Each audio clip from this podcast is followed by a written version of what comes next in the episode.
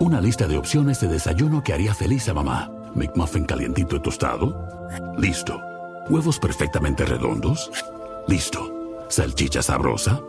Listo. Un iced coffee para disfrutar durante todo el día. Mamá jamás se había sentido tan orgullosa. En McDonald's, llévate dos Sausage McMuffin with Egg por 6 dólares. Combínalos con un Iced Caramel Macchiato. Precios y participación pueden variar. No puede ser combinada con ninguna otra oferta. Producto individual a precio regular. Podium Podcast. Lo mejor está por escuchar. La escóbula de la brújula. Podium Podcast.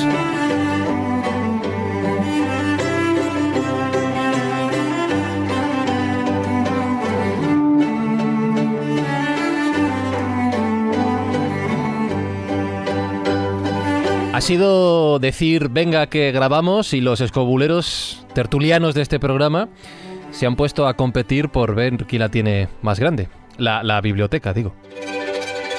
Ha empezado Jesús Callejo sacando libro tras libro. ¿Qué tal, Jesús? Pues ves, a que el grosor de mis volúmenes supera el vuestro. Sí, sí, sí, sí, sí. Carlos Canales clama que su biblioteca, por supuesto, es más grande que la de Jesús. Yo hoy en enorme modestia veréis que me he quitado la- la- esa cosa falsa que tengo de libros detrás habitualmente y he dejado cuadros, también falsos, pero está bien. David Sentinella no lo afirma, lo muestra, porque como siempre está delante de su gran biblioteca en casa. Sí, sí, es que esto no es un poste. Bueno, esto es un- una décima parte. No, no, no. Tienes más libros que todos los millennials juntos de España. que no, eso sí que no lo creo. Juan Ignacio Cuesta no necesita mostrar nada. Él ya, ya lo, lo- lo- lo- lo va. Tiene ese, esa- ese saber estar, ese saber hablar, ese saber comentar. Él es la biblioteca, ¿verdad, Juan Ignacio? Yo es que aquí, como Heidi, pues eh, tengo ciencia infusa. bueno, más bien como el abuelo de Heidi. Con el abuelo, el abuelo. Y Manuel Berrocal, como experto en psiquiatría, te tengo que preguntar por qué, por qué esa necesidad de demostrar quién la tiene más grande. La biblioteca, digo. En la biblioteca, pues mira, es fácil.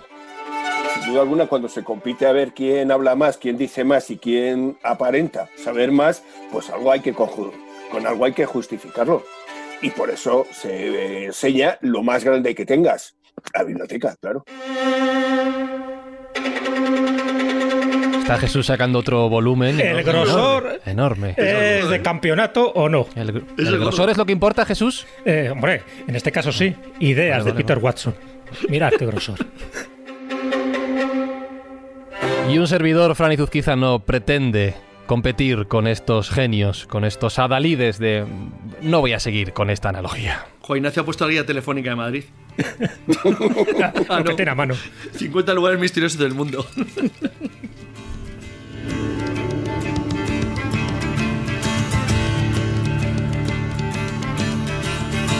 La suya va creciendo, la biblioteca, mejor dicho, la bibliografía. Estoy viendo lo que tiene detrás. Hay un montón de volúmenes, gruesos, delgados. Hay una buena colección ahí, sí señor, pero no solo de los que lee, sino de los que tiene publicado, porque ya ha lanzado diversas novelas, diversos libros. De uno de ellos se habló aquí, en la Escóbula de la Brújula, en la edición 231, el programa sobre historia, historias perdón, de francotiradores, y fue basado en hechos reales. Pero es que ahora, como digo, ha añadido una nueva obra a su lista que se titula Sucedió en España, Crónica Negra y Hechos Históricos en el Cine Español, editado por Dilatando Mentes y que responde al nombre de su autor, Luis Martínez Valles, al que además de escuchar hoy en la escóbula, podréis hacerlo en otro gran programa de radio, otro gran podcast que es Luces en el Horizonte. Luis, ¿cómo estás y re bienvenido a la escóbula? Pues, pues encantado de, de- de estar aquí con, con tanta gente a la que admiro, a la que escucho tanto, a la que llevo tanto tiempo siguiendo y, y bueno, pues un auténtico placer. Me siento, me siento un poco en casa. No sé si, si seré un poco descarado, pero es verdad que me siento con gente a la que conozco. No, y además nunca mejor dicho, te sientes en casa literal y figuradamente. Sí, es verdad, es verdad, es verdad que estoy en mi casa. sí. En casa. ¿Has traído la hidromiel? Pues no, no, no, no. Bueno, claro, es que esto es especialidad de Manuel. No, no, no. Yo con que traiga el pacharán, Maese y yo Oh, estamos pues contentos. mira. Sí, pues, eh, pues tengo pacharán propio, David. Te daré una botella cuando te vea. Ay, ay, ay. Ay, ahí, muy bien, Navarro, buen sí, detalle. Ya hablamos el mismo idioma. Muy bien. Así es la escóbula y así es España, un país donde nos entendemos con ese, con ese idioma, el del pacharán y el del comer y el beber. Pero hablando de, de este país, hablando de España y en relación con, con tu libro, Luis, ya primera pregunta sobre el tema de hoy. Sabemos que Hollywood vende muy bien su historia, la de Estados Unidos, la de su país. ¿Y España? ¿Tenemos realmente un país de película para contar en nuestras obras cinematográficas? ¿Hemos sabido venderlo bien? Pues fíjate, mm, yo creo que hay una característica común en las películas que están basadas en historias eh, reales españolas y es que nos gusta mucho lo oscuro, los, a los crímenes, el, el tema de, digamos, de la crónica negra. Por eso el subtítulo de la- del libro es Crónica Negra y hechos históricos. Primero pusimos Crónica Negra porque es que realmente cuando uno se acerca al cine español que está basado en hechos reales se encuentra la mayoría de las veces con crímenes y con hechos oscuros, vamos a decirlo así, de, de- gente mala o de actos que realmente son pues eh, sangrientos, se puede decir la mayoría de las veces. Cuesta encontrar eh, eh, películas que sean pues eh, más más blancas, eh, como definirlas, ¿no? Que, que a lo mejor te hablen de una historia de superación o algo así, eh, cuesta bastante más. Y creo que es lo que más le define. Y de hecho, mm, no hay tantas películas, o al menos a mí me pareció que no las había tantas. Venía también de basado en hechos reales, donde, mm, en- sobre todo en el cine norteamericano, hay una inmensa cantidad de películas basadas en hechos reales que se, y ahí sí que te puedes encontrar de todo tipo de, historias, de, personajes, de historias de superación, por supuesto, de sobrenaturales y, todo este tipo de cosas, pero en el cine español creo que quizá igual es un poco culpa del gran éxito que tuvieron con pues historias como La huella del crimen, ¿no? que desde luego pues, pues marcó al país, yo creo, cuando se echó en televisión, que- y la gran figura de, de Pedro Costa, que tiene mucha culpa de todas estas películas eh, que podemos eh, encontrar en el libro, como el caso Almería o, o el caso Redondela. ¿no? Eh, Pedro Cuenca. Costa... Crimen de Cuenca. Eso es, sí.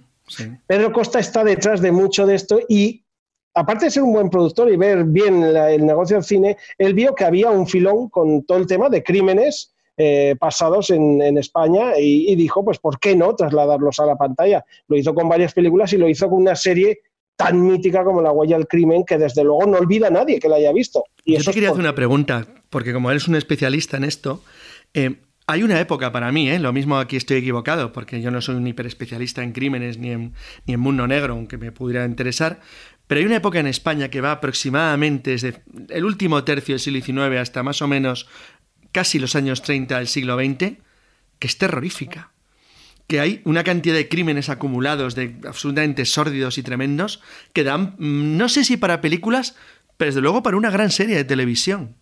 Que donde aparecerían desde casos como el de Roma Santa y el caso clásico de Hombre Lobo, Hombre, hasta ya- crímenes absolutamente atroces. Donde sea- estaría, sí, sí, para una serie muy interesante. Se han hecho Pues, ya eh, algunas, como por ejemplo el crimen del capitán Sánchez y algunas Es así. esa época. Exactamente, eso es un capítulo de, mm, de La huella del crimen, donde estaba Fernando Guillén haciendo el capitán Sánchez.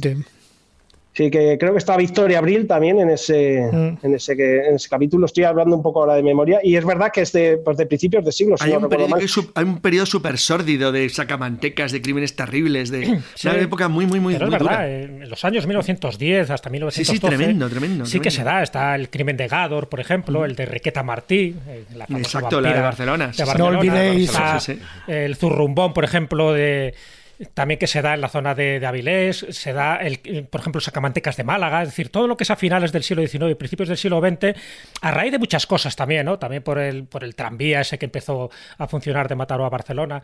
En fin, por muchas circunstancias se dio una serie de crímenes y desapariciones que estaban asociadas a eso, a la sangre o a la manteca. Exacto, Entonces, sí. Sí. bueno, pues sí que se generó o se incentivó un viejo mito que era el del hombre del saco asociado al sacamantecas. Pero el crimen de Gador, por ejemplo, sí que fue uno de los más pavorosos por las circunstancias que se generaron, más que, por ejemplo, el de Requeta Martí, que luego pues, ha quedado en agua de borrajas cuando se ha conocido la historia de verdad. Hombre, también fue Hoy vamos a hablar, hoy vamos a hablar de uno, por ejemplo, de los casos que ocurrió en- en 1928, por ejemplo. Por ejemplo, uno, por ejemplo, muy sonado que fue, fue por Turraco. Es más moderno, es otra... Sí, pero Sí, es más moderno. moderno. Es importante en la época que estamos hablando el hecho del nivel no, solo cultural, sino económico que tenía Sí. en España. O sea, estas miserias siempre han estado muy asociadas a la pobreza. Y claro, estamos hablando toda una época de un desarrollo industrial muy mal llevado en este Pero, país. Pero Manuel, eso era general en toda La Europa, ¿eh? no solo aquí. Mal ¿eh? vivía completamente, o sea, es, es, es algo que Pero tenemos- Manuel, que eso era general en toda Europa. Cualquiera que vea cómo era la Inglaterra de los de, de la época industrial Ya, era pero es que, sórdida, horrible, sí, era también en espantoso. Inglaterra en Sí, esas era muy duro el épocas mundo. tenías a Jack el Claro, era una época muy dura en todo el mundo. O sea, es que es, es a lo que me refiero, no es un, no es un problema Exacto, era únicamente terrorífico. español, o sea, es un problema que se da aquí con unas características concretas, como es la imagen del sacamantecas, pero que en Europa se va teniendo otro tipo Pero lo de que dice problemas Jesús- y otras circunstancias que van a dar un, pues eso, una situación negra. Lo que dice Jesús, lo que dice Jesús es manera interesante porque es verdad. Es decir, une una especie de tradición sórdida y antigua con la modernidad y un mundo industrial en, eh, creciente, con población muy marginada, que vivía muy mal, que tenía unos entornos de pobreza y hambrunas terribles. Y lo que ha dicho Juan Ignacio, aunque sea moderno, es importante. Porque bueno- el último crimen fanático masivo español que recuerda el siglo XIX es Porturraco. Sí, Totalmente. pero bueno, también podemos ir hasta finales Totalmente. del 19 al crimen del niño Pedrín, por ejemplo, que Claro, ese no se ha llevado al cine, pero Hmm. Claro, esa es la pregunta, Luis. Eh, ¿Realmente nuestro, nuestra historia criminal, ¿no? esa crónica negra, ha servido de inspiración para películas o, a diferencia de otros países, en España no hemos sacado provecho de esa crónica negra? Pues fíjate, creo que, mm, que, como digo, por ejemplo, en el libro, que suelo dejar un apartado para lo que me ha parecido la película, hay un poco de todo, Jesús. Eh, hay grandes películas, grandes, grandiosas películas. Por ejemplo, Puerto Rico tiene el séptimo día, dirigida por Carlos Saura, es una película realmente asombrosa de cómo está hecha. Es verdad que Carlos Saura es un genio, ¿no? Y, y desde luego maneja el cine de una forma impresionante. Y luego hay otras muestras que dices mm, que se han aprovechado de, de- de una, de una mala forma, yo creo, eh, por casos reales intentando sacar el jugo que podía tener eso, ¿no? Eh, yo creo que es un reclamo publicitario, eso de basado en hechos reales, que se ve en los pósters muchas veces, que se veía incluso a veces remarcado con un, con un cuadrado, ¿no? Y, y es como una parte más atractiva para la gente que yo creo que muchas veces nos vemos en historias que están en pantalla que pueda parecer que, mm, que se pueda vivir eso o que eso ha ocurrido cerca. ¿no? Puerto Rico es algo, por ejemplo, Carlos lo ha, lo ha definido muy bien. Es el último, yo creo, crimen masivo que impactó a todo el país. Impactó, vamos, yo, yo era muy niño cuando ocurrió y recuerdo perfectamente ver las noticias con mis padres y mis padres comentándolo impresionados, ¿no? Porque fíjate qué duro y qué crudo fue, ¿no? Y luego, pues tuvimos la suerte de que Carlos Saura hiciese una película realmente fascinante. Y luego hay otras que, que Jesús, pues que no Luis, la pena. Luis, pero Carlos Saura no solamente toca ese tema, también lo toca desde el punto de vista literario. Por ejemplo, podríamos incluir en todo esto a Bodas de Sangre, aunque... Luego, luego sí- vamos a hablar de ella. Carlos Saura también. Claro, es literatura, pero es literatura basada en hechos reales, ¿no? De todas formas, a mí un poquitín, después de todo lo que se ha estado planteando, fijaros, ya no es una cuestión de que a finales del siglo XIX, principios del siglo XX, también la situación socioeconómica, que era, eh, no solo era en España, sino en, en, toda, en toda Europa. Hay que pensar que estamos hablando también con una revolución rosa, estamos hablando también con, con la Primera Guerra Mundial, con una situación determinada, pero cuando estamos hablando de España parece mentira que eh, nos es como que nos llama más la atención el lado oscuro, es decir, nos gusta más si recogemos el cine, incluso en gran parte de incluso las novelas de la época, ensalzan más lo que eran los hechos luctuosos, la crónica negra española, que ese lado positivo al cual también estábamos aludiendo al principio. Yo no sé por qué en España eh, tenemos ese, ese marchamo, lo- de la misma manera como somos los primeros que nos creemos la leyenda negra española y, la llevamos a cuestas, eh, a nivel social, yo no sé si eso también se traduce en el que nos llama más la atención y triunfa más ese lado oscuro que no en todos los hechos positivos. Eh, De hecho, se han hecho grandes series eh, a nivel televisivo, eh, como estamos apuntando, de hechos luctuosos, de asesinatos, como el crimen de Cuenca, un montón de estos, que se han hecho series y en cambio no se ha hecho ese homónimo de cuestiones positivas, que también las ha habido. Entonces yo creo que es Hombre, algo más también oscuro propio que- de... que la luz. Claro, el morbo. Sí, no- nos gusta más lo oscuro, no sé por qué. Pero eso siempre. es.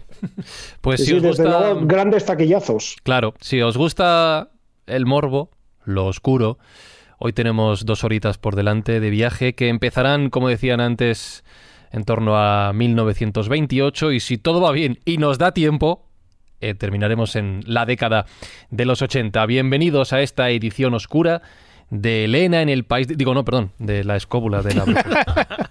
Te contamos leyendas y verdades en la escóbula de la brújula. Podium Podcast.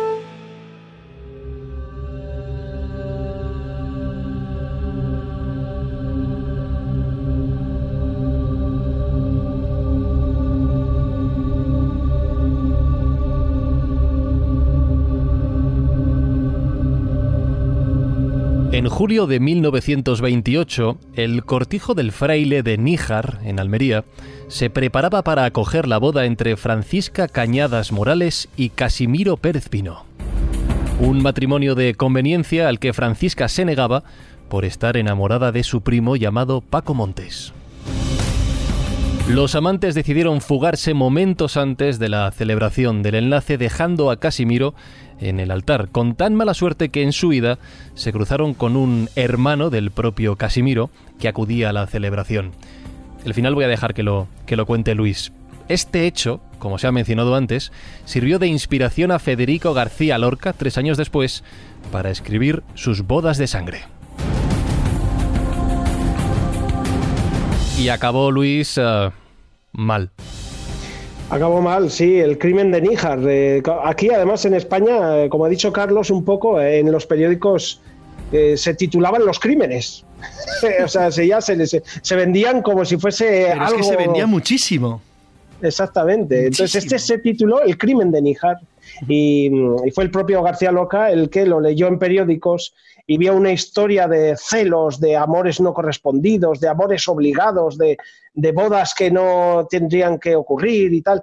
Y, bueno, pues eh, una historia de, estas familias quizá, de, cortijos quizá en esos años eran más cerradas para ciertas cosas, como, no sé, pues como la cultura, a lo mejor, y no, no acaban de entender mucho algunas cosas. Y como tú dices, pues eh, el hermano del novio estaba casado a su vez con la hermana de la novia, y, y sin embargo la novia, eh, Francisca, eh, Paca, pues eh, estaba enamorada de su primo, que también se llamaba Paco, al que llamaban Curro. Y decidieron fugarse juntos y no habían recorrido mucho cuando, cuando pues el, digamos, el hermano del novio ultrajado dio con ellos y bueno, pues mató, mató al, al, al, fugado. Y se dice también que la hermana incluso intentó estrangular a su hermana y la dejó por muerta, pero que no, que al final revivió y tal. Bueno, esto dio pie luego a un juicio donde, eh, claro, las noticias de la época, se dice que al final se derrumbó, uno puede imaginarse cómo en 1928 a lo mejor se pudo derrumbar este hombre para contarlo todo. Y bueno, pues murió tres años después y tal. Mm. A mí lo que me gustó sobre todo al acercarme al libro es que uno puede saber quizá un poco esta historia por encima, además conoce un poco Bodas de Sangre, sabe la historia de la novia que, que se fuga con, con, ese amor que no puede, digamos, eh, con el que no se puede casar. Pero me, gustaba mucho sobre todo el buscar las declaraciones de años después, ¿no? Y, y el encontrar en hemeroteca qué pensaban estos protagonistas cuando eran ya octogenarios. Y realmente es interesante saber su punto de vista años después, saber que no se volvieron a ver más que en el juicio, saber lo duro que ha sido la vida para esta mm, para Francisca, que tuvo que estar de luto toda su vida, toda su vida metida en el cortijo de luto y ya no pudo hacer una vida eh, normal, ¿no? Ni volver a enamorarse, ni casarse, ni nada. Y, y lo, lo, bonito de este, vamos a decir lo bonito de esta historia es, que es, que García Lorca pues eh, se enteró de, de, ella misma por eh, creo que el diario de Córdoba de Granada algo así sí, y escribió Bodas de Sangre que es una de nuestras grandes obras de teatro y que Antonio Gades hizo esa maravillosa eh, puesta en escena en los años 70, y que luego Carlos Saura, pues invitado a un ensayo general, se quedó prendado de tal forma que nos regaló una obra cinematográfica que para mí es, es única, es alucinante cómo Carlos Saura te mete con la cámara en lo que es el ensayo, en la preparación de la obra, el poder estar en algo tan impactante como ver bailar a Antonio Gades, pero estar al lado de, de, de, de sus ojos y, y, sentir el taconeo y todo, bueno, es una obra para mí maestra, eh, Bodas de Sangre, la, la, película de Carlos Saura. Sí, señor. Aún así, fíjate que nos hemos ido a, a la adaptación eh, de que hizo Carlos Saura de 1981, pero eh, la primera película que se hace precisamente eh, basada en bodas de sangre fue eh, apenas creo, si no recuerdo mal, un año y medio después de la muerte de, García Lorca y eh, la hizo en aquel momento lo que era la, diva del teatro y de la escena española, que era Margarita Xirgu, y no se pudo hacer precisamente en España, sino que eh, en aquella época, por las condiciones políticas, estamos hablando del año 38, la película se grabó en Argentina. Pero esa fue la primera vez que Bodas de Sangre se lleva en 1938, se lleva al cine. Pero fíjate, hay una segunda ocasión, unos años antes de que Carlos Saura la llevara y de esa manera tan particular y esplendorosa, eh, em, hay en el año 1976 hay otra, otra versión y además fíjate, tú has estado contando esa historia que sucede en, eh, en el caso de Níjar, si no me equivoco, ¿no? Entonces, el, hay otro. En esta adaptación es una adaptación que se, como digo, se hace en el año 1976, pero que se hace en Marruecos, porque la historia, ese prototipo de historia es algo como muy, eh, muy, entre comillas, muy normal y más en aquella época y está sacado en, de, esos, de esa parte de Almería está sacado a los clanes del desierto de Marruecos. Y entonces, entre esa lucha de familias, hay, y que además que la protagonista ahí incluso es Irene Papas, la, la famosa actriz, ahí es donde tiene esa segunda versión en el año 76. Diferente, una buena película, pero diferente. Y la última versión, que tú me imagino que conocerás muy bien, Luis, es la que eh, tiene lugar en el hace poco, en el 2015, eh, hecha por una directora española, eh, si no recuerdo mal, por Paula Ortiz, que además tiene un bueno, la, la parte estética es, de fotografía es brutal, es buenísima por lo visto. Es una gran película, La novia. Claro. No, es que estas historias, seamos sinceros, es que nos encantan estas historias de amores tan pasionales es que van casi casi en la cultura mediterránea. No, lo que no parecen es actuales, ¿verdad? Parecen como de otro tiempo. sí, fijaros, por ejemplo, es algo que, que a, su manera y entre comillas, tú has conocido, si tú has tenido alguna relación con algún pueblo más o menos de alguna región española y demás, pues antes o después están contando una historia de estas semejantes, en la cual fijaros, por ejemplo, se enamora de con quien no debe y en un momento determinado la familia intenta por todos los medios que la chica no se case, se intentan escapar. Es muy Romeo y Julieta. pero que las encuentras en España, las encuentras en Italia, las encuentras en Grecia, que el Mediterráneo nos calienta la sangre. que hay que pero no, no olvidéis que en España hay una que está dentro de esa misma estética, y no la olvidéis porque era genial también que los tarantos. ¿Eh? es lo mismo lo que está diciendo Manuel. es lo mismo, sí, sí, claro. Es que es lo que dice Manuel. Es que España, España está llena de este tipo de historias donde los amores pasionales. Pero sí es lo que se ha hecho famoso en el mundo, gracias a los franceses que lo distruyeron por ahí. Pero fíjate, los que no solo es España. Carmen, tal, todo, todo violento. Así, ya le ha salido Próspero Merime a Carlitos. Claro, no, no, pero la este verdad, o sea, esa, esa, Carmen impresionante que, que toda Europa añoraba y adoraba y que eh, el inglés de turno, en cuanto podía, salir corriendo a España a ver si se encontraba una. Si es que era casi mejor que no. Era la ¿eh? historia. no os equivoquéis, aquí no estamos hablando de un crimen pasional. Este es un crimen por accidente, cuidado. Aquí no hay un amor pasional, aquí no se mata por dinero, aquí no se mata por nada. Es una historia muy rara, porque en el fondo lo que se busca es quedarse con la dote de esta mujer de Paca la Coja, que hace un matrimonio de conveniencia con Casimiro. Pero Jesús, hay lo, que, lo que llamaría Aníbal Lecter, codicia. pero no había nada programado. Esa es la versión oficial. no confundamos la versión oficial, la realidad, con lo que nosotros vemos. Su padre, su padre pensaba que no la iba a casar nunca. Pero aparte de la sesión de baile tan maravillosa, no te cuentan la historia.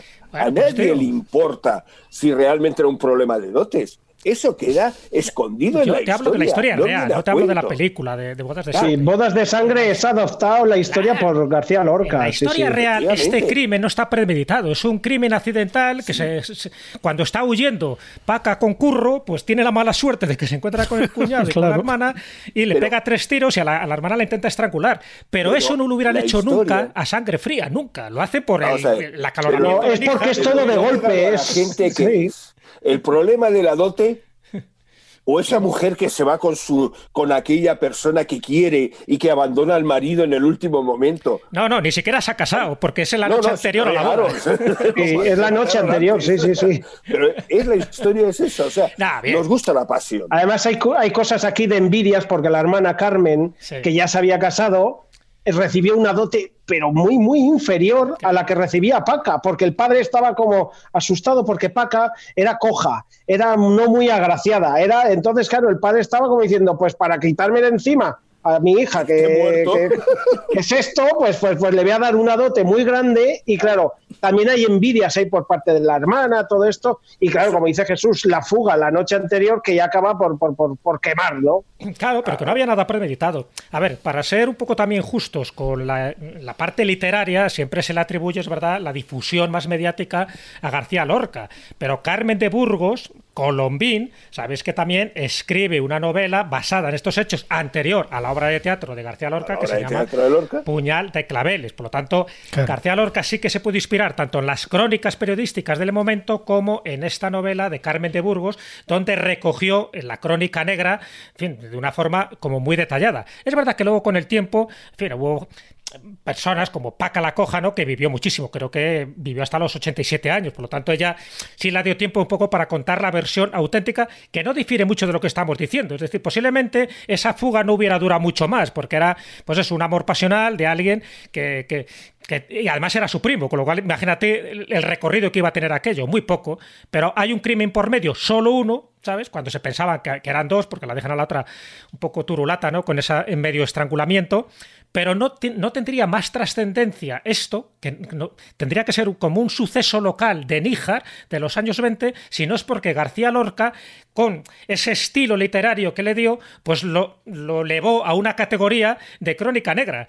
Por desgracia, y es verdad que este crimen, como pasó con el crimen de la, de la calle eh, Bordadores, por ejemplo, que también se convirtió en una película, o como tantos otros, ha hecho que haya una especie de España profunda. Ese tópico que a mí no me gusta nada, que siempre se dice, mira, la España profunda que se volvió a revitalizar con Puerto Urraco. Es decir, como si en estos pueblos eh, esa especie de cuitas internas que tienen las dirimen siempre a machetazo o a tiro limpio. Hombre, siempre no, pero... Hombre, no, pero muchas veces sí, ¿eh?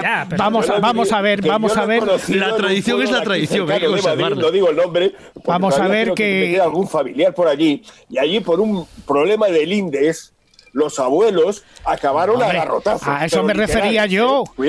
A eso me refería yo. que Juan Ignacio, que es el único que está en un pueblo y tiene autoridad. Claro, conectamos con la España profunda. Fijaros que durante la guerra civil y tal, muchas de las venganzas que se dieron se dieron por, por, este tipo de litigios.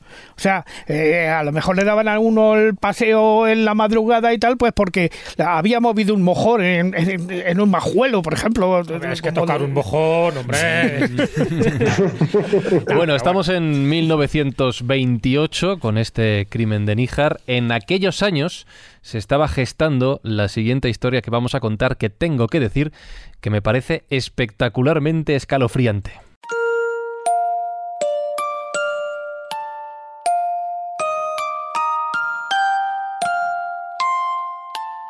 Aurora Rodríguez Carballeira tenía grandes planes para su hija Hildegard. Quiso para la niña todo lo que ella misma no pudo tener en su infancia. Una educación puntera, una gran formación filosófica y espiritual y una serie de compromisos sociales y políticos que le convirtieran en el modelo de la mujer del futuro. Y lo consiguió. Hildegard destacó en todas las etapas de su formación escolar, batiendo cualquier hito con gran precocidad hasta convertirse en la abogada más joven de España. No solo eso, sino que se embarcó en los estudios de dos carreras más y en la publicación de, ensayos sociales y políticos en numerosas publicaciones de la época. En aquellos años 30, Hildegard se convirtió en una de las mujeres más brillantes de España. Y del mundo. sin embargo, aquella progresión amenazaba con separarla de su madre, y Aurora no estaba dispuesta a renunciar a su hija. Su decisión fue terminar con el proyecto que ella misma creó. En la noche del 9 de junio de 1933, Aurora acabó con la vida de su hija Hildegard disparándole cuatro veces mientras dormía.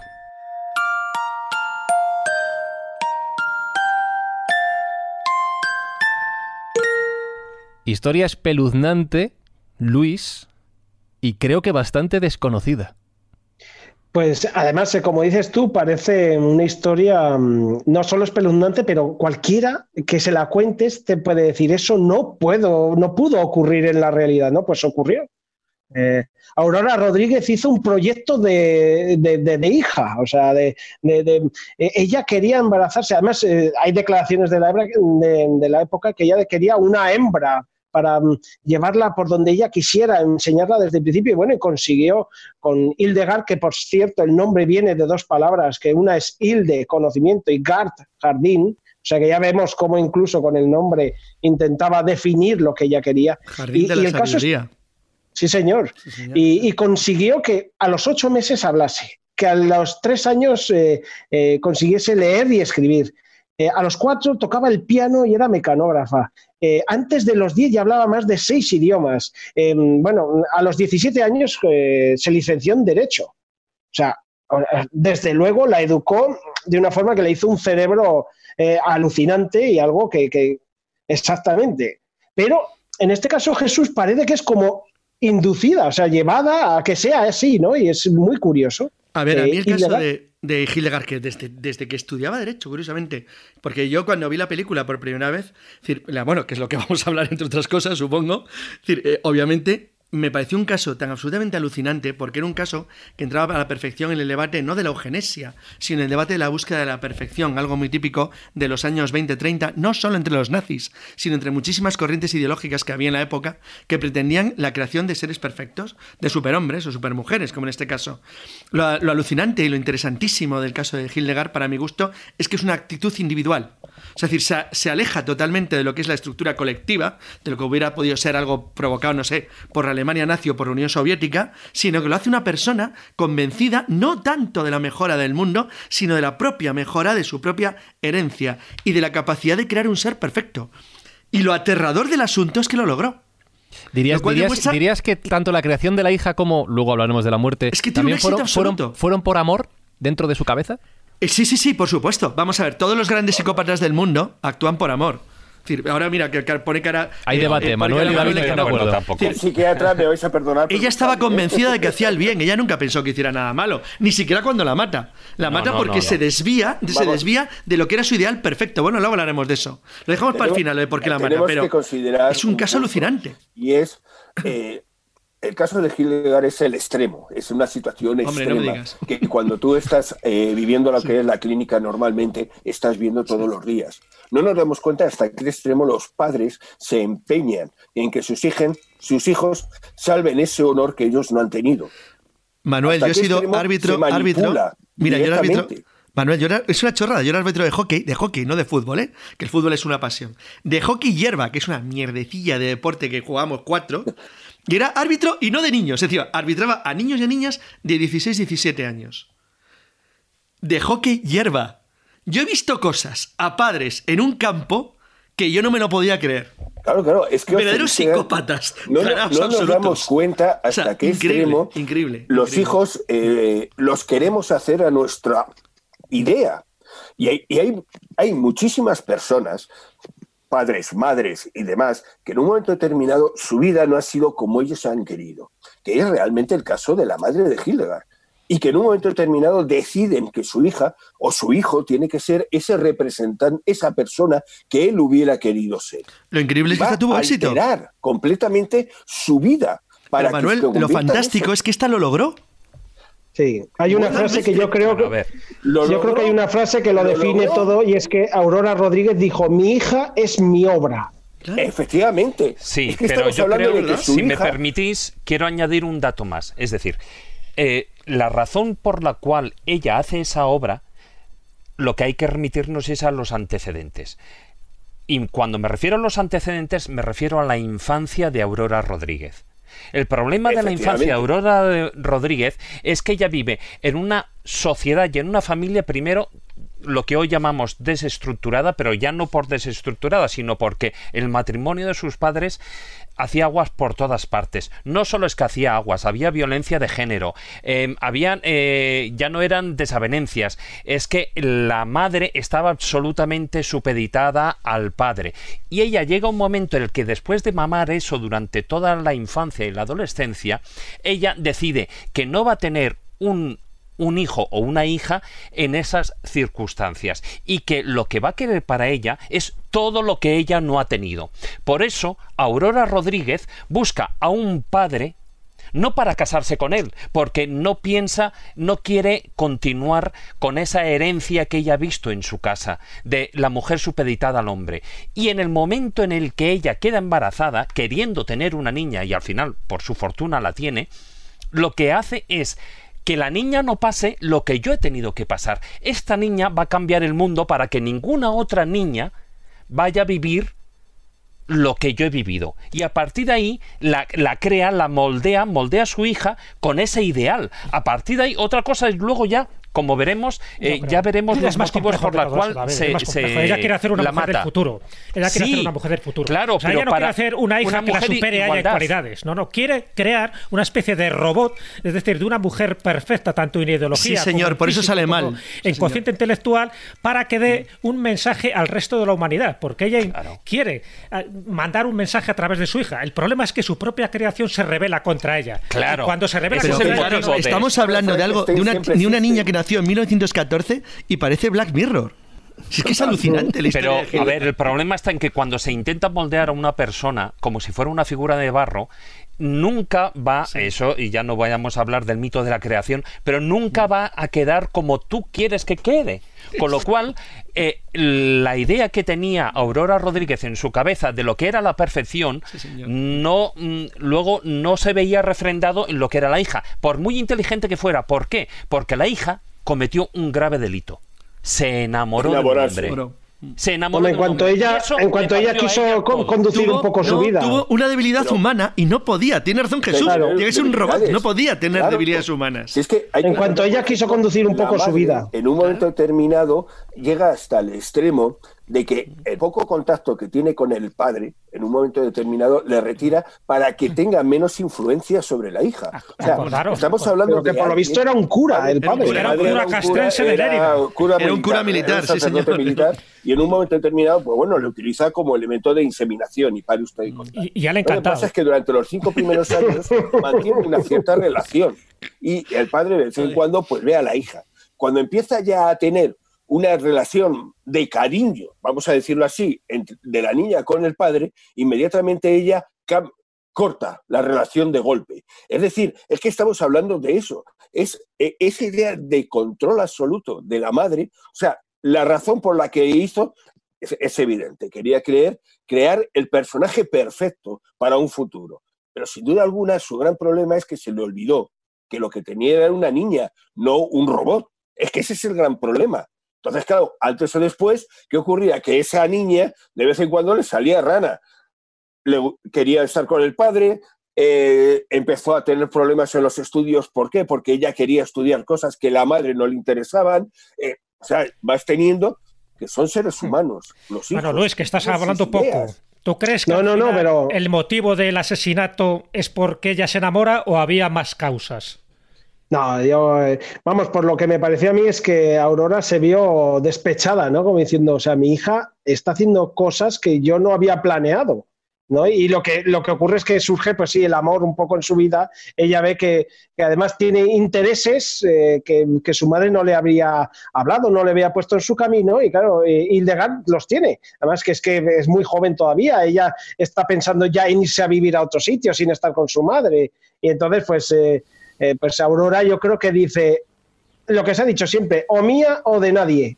Y eso es lo que eso es lo que ocurre, que bueno, que la encierra varios días en casa y todo, y cuando ve que no va a haber no va a haber forma de, de reconducir aquello es cuando decide matarla. Es el famoso dicho de la maté porque era mía. Efectivamente. no deja de ser un crimen pasional. ¿ves? Aquí sí hay un crimen pasional. Un amor malentendido, un amor posesivo que por eso es pasional, y acaba con su propia creación, como si fuera un pigmaleón, ¿no? Como diciendo, bueno, esta estatua. Bueno, no, hay que reconocer que fue su auténtica, su auténtica creación, las cosas como Era su creación. La moleó como un muñeco, es Pero perfecto. fijaros un poco la, la, la, importancia que tenía esta chica. O sea, si no hubiera muerto tan joven, si no hubiera muerto asesinada, ella se estaba relacionado con la intelectualidad más importante de Europa de aquel momento. Absolutamente. Escribió cartas con H.G. Wells. Con Gregorio Marañón, con claro. todos. O sea, hubiera sido un prodigio, tenía un futuro esplendoroso esta chica.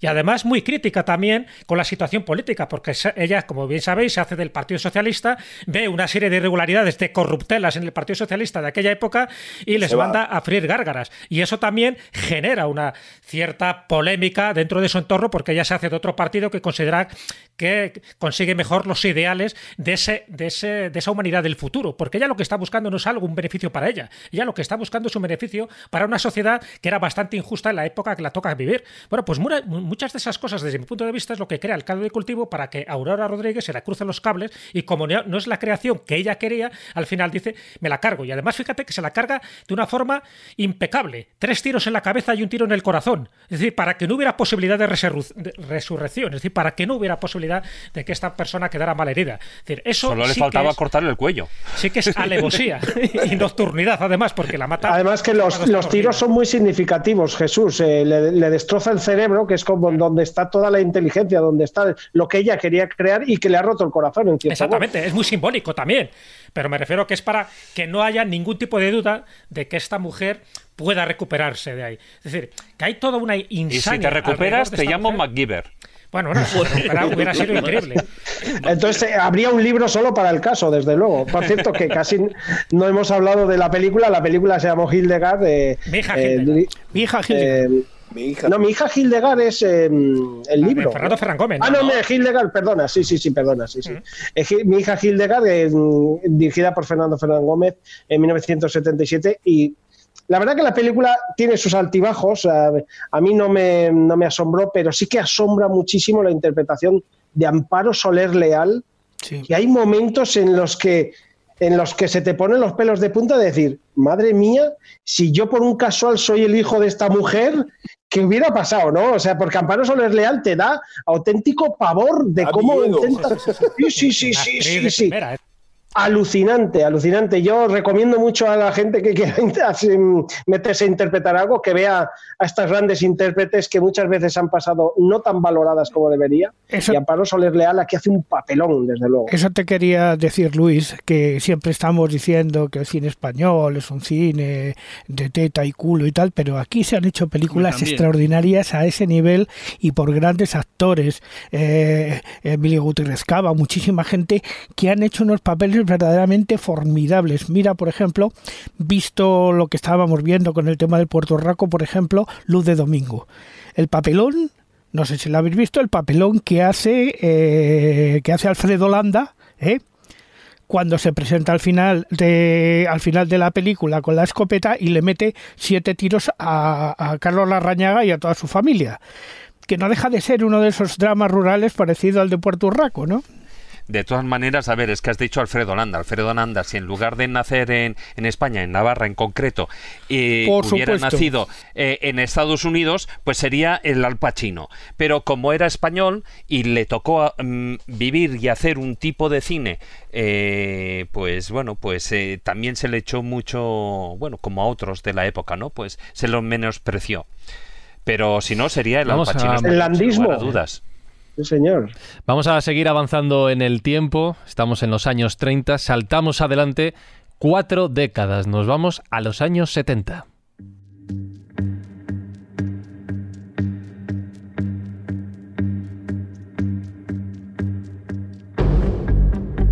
José Rodríguez y Juan Turú eran dos aficionados a la ufología de 47 y 21 años de edad, respectivamente.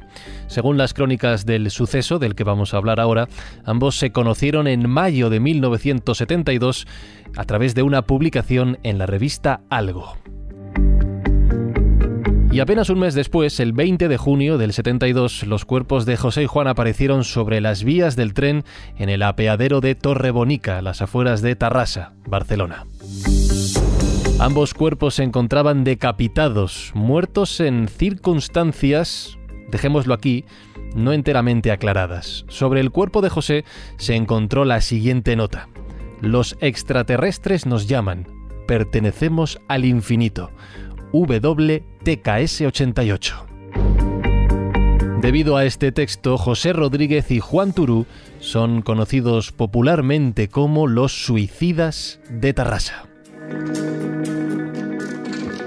Y he dicho, Luis, que muertos en circunstancias todavía no aclaradas, porque al igual que en el primer caso del que hemos hablado, hay una versión oficial, meto entre comillas, y todas las versiones que se han querido comentar o investigar hasta el momento.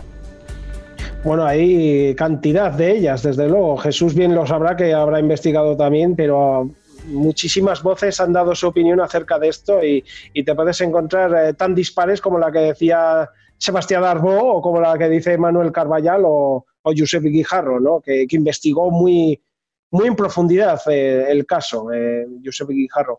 Y, y, bueno, la verdad que es un caso mm, muy llamativo. A mí siempre me ha llamado mucho la atención y además traía bajo el brazo una película distinta, como es Platillos Volantes porque es una película realmente curiosa. Eh, así como en otras podemos encontrar una seriedad gris eh, que tiñe un poco todo, ¿no? Que, te pesa. Aquí Oscar Aibar pues le dio un aire, un aire diferente a la película, donde podemos encontrar insertos que incluso te sacan una sonrisa y que en cierto modo, eh, como digo yo en el capítulo, hay momentos en los que estás deseando que esos protagonistas que no te caen mal, que, tengan razón y que se vayan al planeta del, que, digamos, eh, están deseando ir. ¿no? centro galáctico. Exactamente, sí, señor. Y, y bueno, es una historia muy trágica, además, con ese final ellos eh, echados en la vía del tren, decapitados y tal, que es realmente espeluznante, que no acaba de ser muy entendido del todo, y además con esas notas diferentes, las, las cartas que dejaron que sea la mujer de, de, uno, que mandaron cartas a la, creo que a la ONU, o sea, hicieron un montón de cosas bueno, muy, muy curiosas. A Marius Jeguet, una de ellas era para que él se la mandara a la ONU como un mensaje a la humanidad, un mensaje de advertencia. Con lo cual, eso también nos remite a ciertas películas de Hollywood, ¿no? Donde se hablaba de esos mensajes apocalípticos que o cambiamos o al final, pues iremos al desastre. Pues es una cosa parecida. Sí, como ultimátum a la Tierra y todas esas Claro, ellos mandan varias cartas, varias mandas cartas. Pero la pregunta, antes de entrar un poco en ciertos análisis del tema, que a mí me parece apasionante, ¿no? Porque, claro, que se suicida de alguien pensando que va a una vida mejor porque le están llamando los extraterrestres, pues no es algo muy habitual, aunque luego sí que sabemos que ha habido sectas platillistas que al final decidieron ir al suicidio. Pero desde tu punto de vista, ¿Platillos Volantes se ajusta o se distancia demasiado del caso real de los suicidas de Tarrasa? Pues, eh, pues fíjate, Jesús, eh, creo que hay, partes de la película que creo que son muy cercanas y otras que realmente Oscar Aybar ha hecho ahí un, pues, pues ha, jugado con el cine, no con la historia real y, la verdad que muestra mucho la historia de, estos, em, de estos dos personajes tan dispares, eh, que eran muy, muy dispares ambos, porque es realmente curioso. Y hay momentos en los que dices, bueno, yo por lo menos cuando investigué un poco el caso y vi lo que ocurría, decía, jo, pues esto realmente en la película está muy bien llevado y está muy, muy parecido y otros momentos pues que deja volar un poco tu imaginación y admite un poco el juego del cine que te permite, pues eso, eh, desplazarte un poco de, momentos más trágicos, ¿no? Porque también podía haber enfocado la historia a hacerlo muchísimo más más duro, mucho más sangriento, mucho más de otra forma de investigación. Imaginemos que la enfoca desde la investigación de la Guardia Civil o alguna cosa así y, se pone todo aquello mucho más serio. Sin embargo, la película es, es curiosa, es única y es simpática, ¿no? Está bastante decente. A mí me gusta, me gusta Platillos Volantes y el caso me parece, pues no sé, que por mucho que digan, creo que nunca se va a cerrar del todo, siempre va a tener algún, algún huequito sin que, no sepamos, por lo menos, o entenderlos o comprender ¿no? lo que hicieron. Claro, es que ahí hay un, hay un detalle que es importante. Eh, cuando, cuando se encuentran los cuerpos, eh, uno de ellos ha sido bueno arrastrado el, eh, pues, posible no se sabe si en última instancia y los investigadores no se han puesto de acuerdo, pero no se sabe si en última instancia se arrepintió, se levantó o no. Lo que sí que parece que uno de los dos cuerpos es arrastrado, pero muchísimo más golpeado y arrastrado mucho más allá. El problema es que además ese cuerpo el, de José Turio, el del joven, eh, que tenía 21 años en aquel momento. El problema está en que justo encima del cuerpo y solo sostenido por la mano, es donde estaba la nota, la nota de suicidio, una nota de suicidio que además no tenía manchas de sangre. Con lo cual, el gran problema que hay en todo esto es que ya no es dos personas que se suiciden, es que mm, forzosamente tenía que haber alguien más que estaba presente cuando ese suicidio. De ahí que me imagino que, em, que Jesús ha comentado el tema de las sectas eh, y, bueno, esas sectas ufológicas o, no, bueno, ahí ya depende mm. cómo se han dado otros casos en, en España. ¿no? La de Heaven's Gate, la de 1997. Claro, claro, ¿no? Entonces el tema está en que ahí en el aperadero y, donde se suicidaron tenía que haber varias personas más, incluso en algunos casos se dice que, eh, que hasta 18 algunos investigadores, ¿no? Pero y que posiblemente todos tenían un mismo perfil. Eh, porque, ojo, estamos hablando de esos dos casos, pero también ha habido otros casos de, suicidios por la zona. Por eso es lo que daba a pensar que hubiera alguna eh, secta ufológica de carácter destruido como la de Heaven's Gate que tú estabas mencionando. De todas maneras. Pero sí que forzosamente tenía que haber más gente.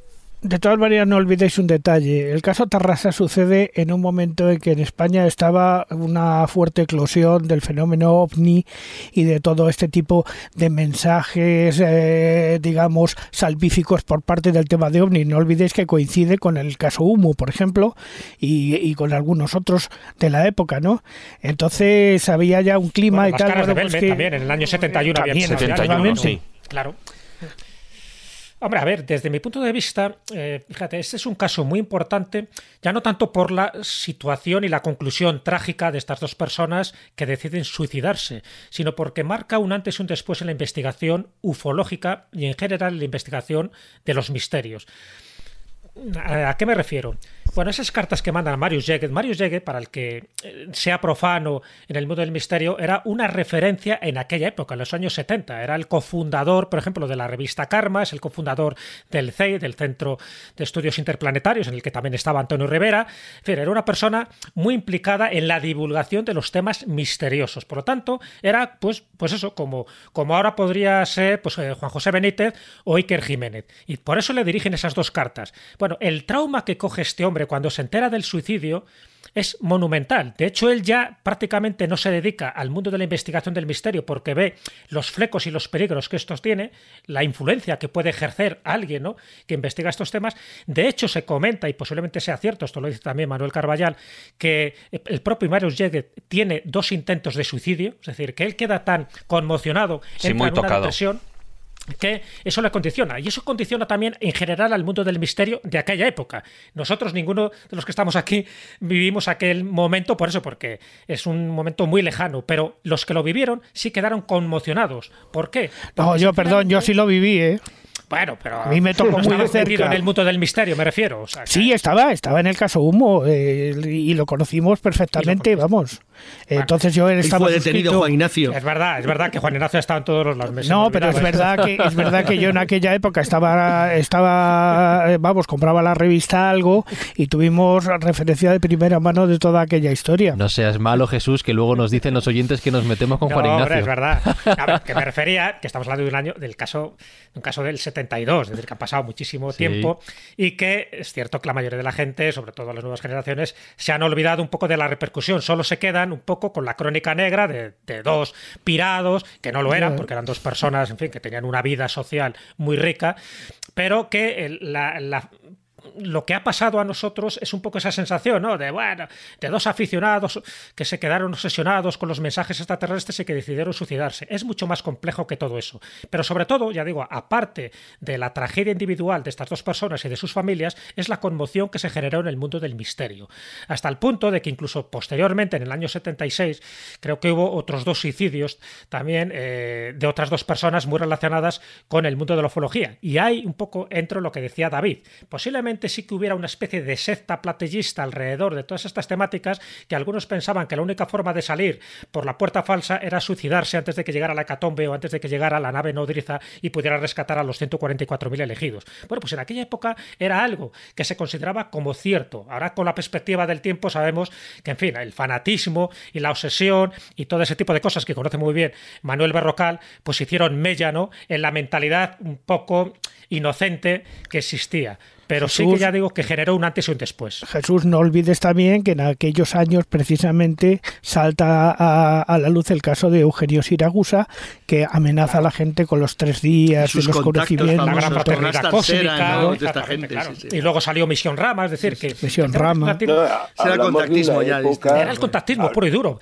Acordaros que eh, José, José Félix Rodríguez, además de ser un contactado de estas entidades del Centro Galáctico, él era también medio. Él, él también hacía sesiones espíritas en su casa, bueno, y su casa y su mujer sobre todo, Antonia Aroca, que era la que hacía estas sesiones de espiritismos con amigos y con vecinos. Además, este hombre tenía relación con el caso Humo, además tenía relación con el Palmar de Troya, que por entonces estaba surgiendo la iglesia palmariana. Es decir, que estaba muy metido dentro de todas estas implicaciones esotéricas y que él consideró al final, bueno, engatusó de alguna forma a este jovencillo, ¿no? A, a Turú, que era pues una persona ávida por conocer estas cosas y de alguna forma fue responsable de que tomara esa decisión drástica al final, pero que había otras personas implicadas sin ningún tipo de duda.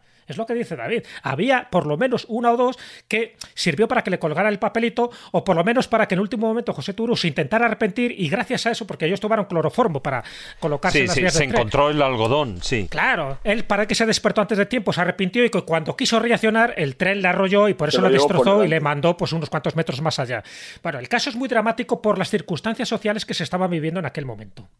No, eh, eso es lo que quería decir, que estamos hablando de una época en que, claro, todo, entendamos que se puede decir que casi casi hacía cinco años que había muerto Franco, con lo cual en un momento determinado todo lo no, que no, era... Franco no había muerto. No, todavía no, todavía no, 1973. Yo es que con tal de matarle no sé ni qué hacer. Pero bueno, ¿Otra vez? No, no, todavía. Entonces, claro, estábamos hablando de una época en la que la censura era impresionante, mucho más de lo que creemos. Y había un gran problema y era que todos estos fenómenos no entraban dentro de la censura porque no sabían cómo controlarlos. O sea, todos los problemas, el que haya hubiera tanto crecimiento de fenómenos paranormales o de platillistas o de todo esto en España en esos años era una razón muy sencilla porque directamente no había, claro, no, no, había una normativa que dijera, no, no se puede hablar de platillos en volante, no se puede, esas cosas no estaban controladas. Vamos, yo os puedo comentar, cuando en los últimos años eh, del diario Pueblo, que yo trabajé allí, pues era gracioso que había un cartel con todas aquellas cosas que no existían en España. O sea, no es que no se pudieran hablar, es que no existían. Hablamos de cierto tipo como delincuencia sexual, cierto tipo de actividades de tipo, eh, pues bueno, grandes accidentes, o sea, toda una serie de cosas que en España eso no se producía. ¿Y qué ocurría? Que claro, cuando en un momento determinado todos estos fenómenos se meten que no les pueden meter mano porque no saben cómo hacerlo, la existencia de fenómenos como los eh, esta pareja que en un momento determinado se suicidan, consiguen algo muy importante y es una respuesta a nivel de prensa muy importante, pero no contra ellos, sino directamente contra el fenómeno platillista. Porque claro, la vanguardia durante un montón de tiempo estuvo publicando todo tipo de artículos en contra directamente de los movimientos ufológicos, de que eso llevaba en un... Vamos, que directamente hablaban de que el estar en, en grupos ufológicos te acababa llevando al hospital psiquiátrico. O sea, que es que, no, no, eh, o sea, no ríais que la frase era así. No, que no es broma. Lo es muy importante el darnos cuenta, claro, la que se crea en aquel momento en España, por un lado, una censura intentando controlar los últimos años, como quien dice, de la época eh, franquista. Bueno, ya era una dicta blanda en aquella época bueno, cuidado con, la vista, cuidado con la vista blanda, ¿eh? que todavía vendrían los fusilamientos de hoyo de Manzanares. Claro, claro, por eso a eso me refiero. Una época en que queremos, se quiere aparentar una imagen cara al exterior de que poco a poco se va abriendo la historia, pero que no existe esa apertura. Bueno, para tranquilidad de Manuel Berrocal, tengo que decir que los tres siguientes casos que tenemos preparada para la segunda hora de la escóbula son ya después de muerto Franco, ¿vale? Que no haya dudas, que no haya ningún tipo de equivocaciones con la fecha. Esto ya es después de, de su muerte. Nos vamos a 1978. ¿Quieres ver algunos contenidos especiales en vídeo? Búscanos en YouTube. Somos La Escóbula de la Brújula.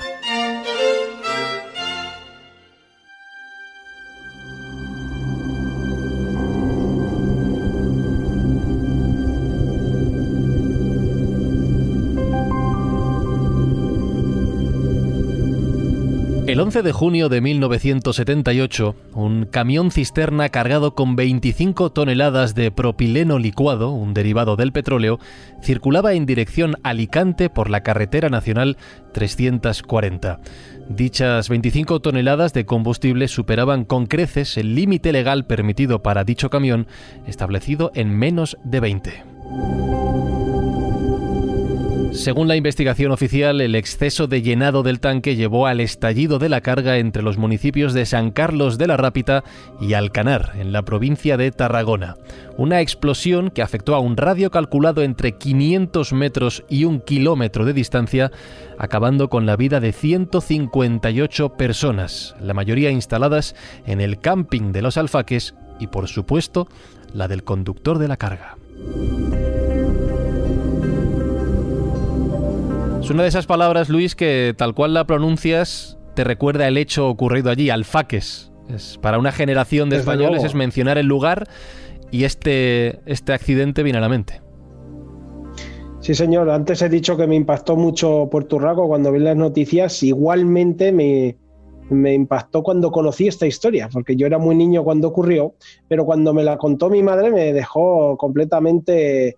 Yo creo que sería igual con el décimo aniversario, hablarían algo en el, en el telediario quizá y por eso a mí siempre, no sé, me marcó, me marcó y es que es una historia realmente de estas que parece una película y que una serie de casualidades y de, bueno, y casualidades forzadas por, por gente que no tenía escrúpulos, como estos de, de la empresa de, que, cargaron en el camión cisterna, pasándose con mucho en lo que el camión eh, admitía ¿no? dentro de su carga y ojo, que en la investigación se te ponen las pelos de punta cuando te enteras que se concluyó que la empresa había sacado más de 30 camiones sobrepasando, o sea, que podía haber sido eh, una auténtica, un auténtico, bueno, no, no puedes ni imaginarlo, ¿no? Porque, porque si esto ocurrió simplemente por, eh, por un camión, eh, una explosión que realmente dicen que fue una bola de fuego, ah, bueno, murieron 158 personas de golpe em,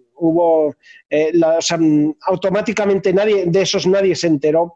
57 eh, más luego murieron porque estaban realmente heridos eh, gravemente y se quedaron 67 heridos de diversa consideración que seguramente habrá habido gente que no ha podido pues ni caminar bien ni hacer muchísimas cosas el resto de su vida. Se cuentan historias realmente eh, que, te, que, te, el corazón, ¿no? De gente que va volando por los aires en llamas, o gente que se acercaba al mar corriendo mientras estaba ardiendo, se metieron en el agua del mar y acabaron hervidos vivos, porque el agua del mar estaba aún, bueno, estaba hirviendo, o sea, era casi peor meterse, pero sin embargo el instinto te llevó a eso, ¿no? Como contaban que hubo la primera explosión, pero luego se sucedieron muchas porque reventaron todas las bombonas de, los camping gas, todos los coches que había aparcados dentro.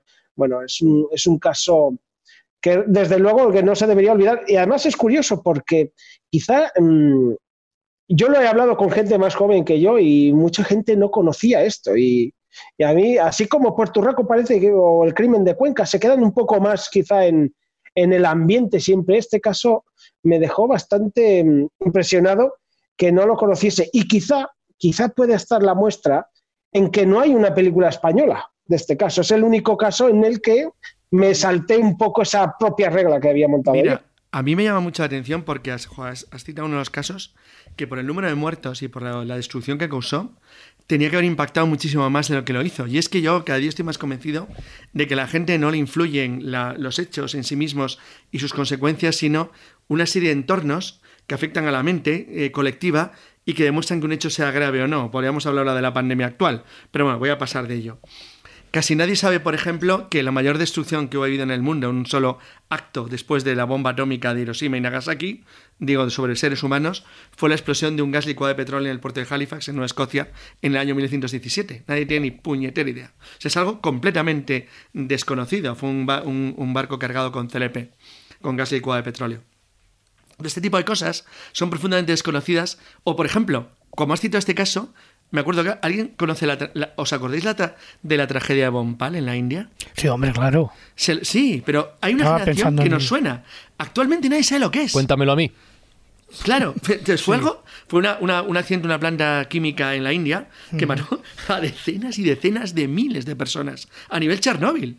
Sin embargo, es completamente desconocido en las generaciones actuales porque le faltaba el elemento que hace que las cosas sean recordadas, que es lo diferente, lo distinto, lo que le da el, el, mar.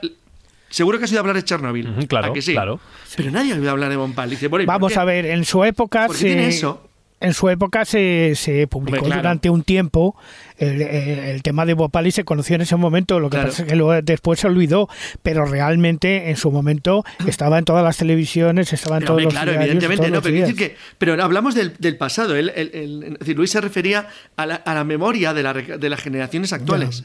No existe. Es como si no existiera nunca. Claro, pero yo, por ejemplo, ¿cómo es posible? referido a lo que dice Luis, por ejemplo, yo, fíjate, si hace años, porque yo sí que conocí el caso de los alfaques, cada vez que paso por la carretera, salgo de Alcalá y salgo por la carretera hacia el norte y paso por la puerta del camping, se me ponen los pelos como escarpias.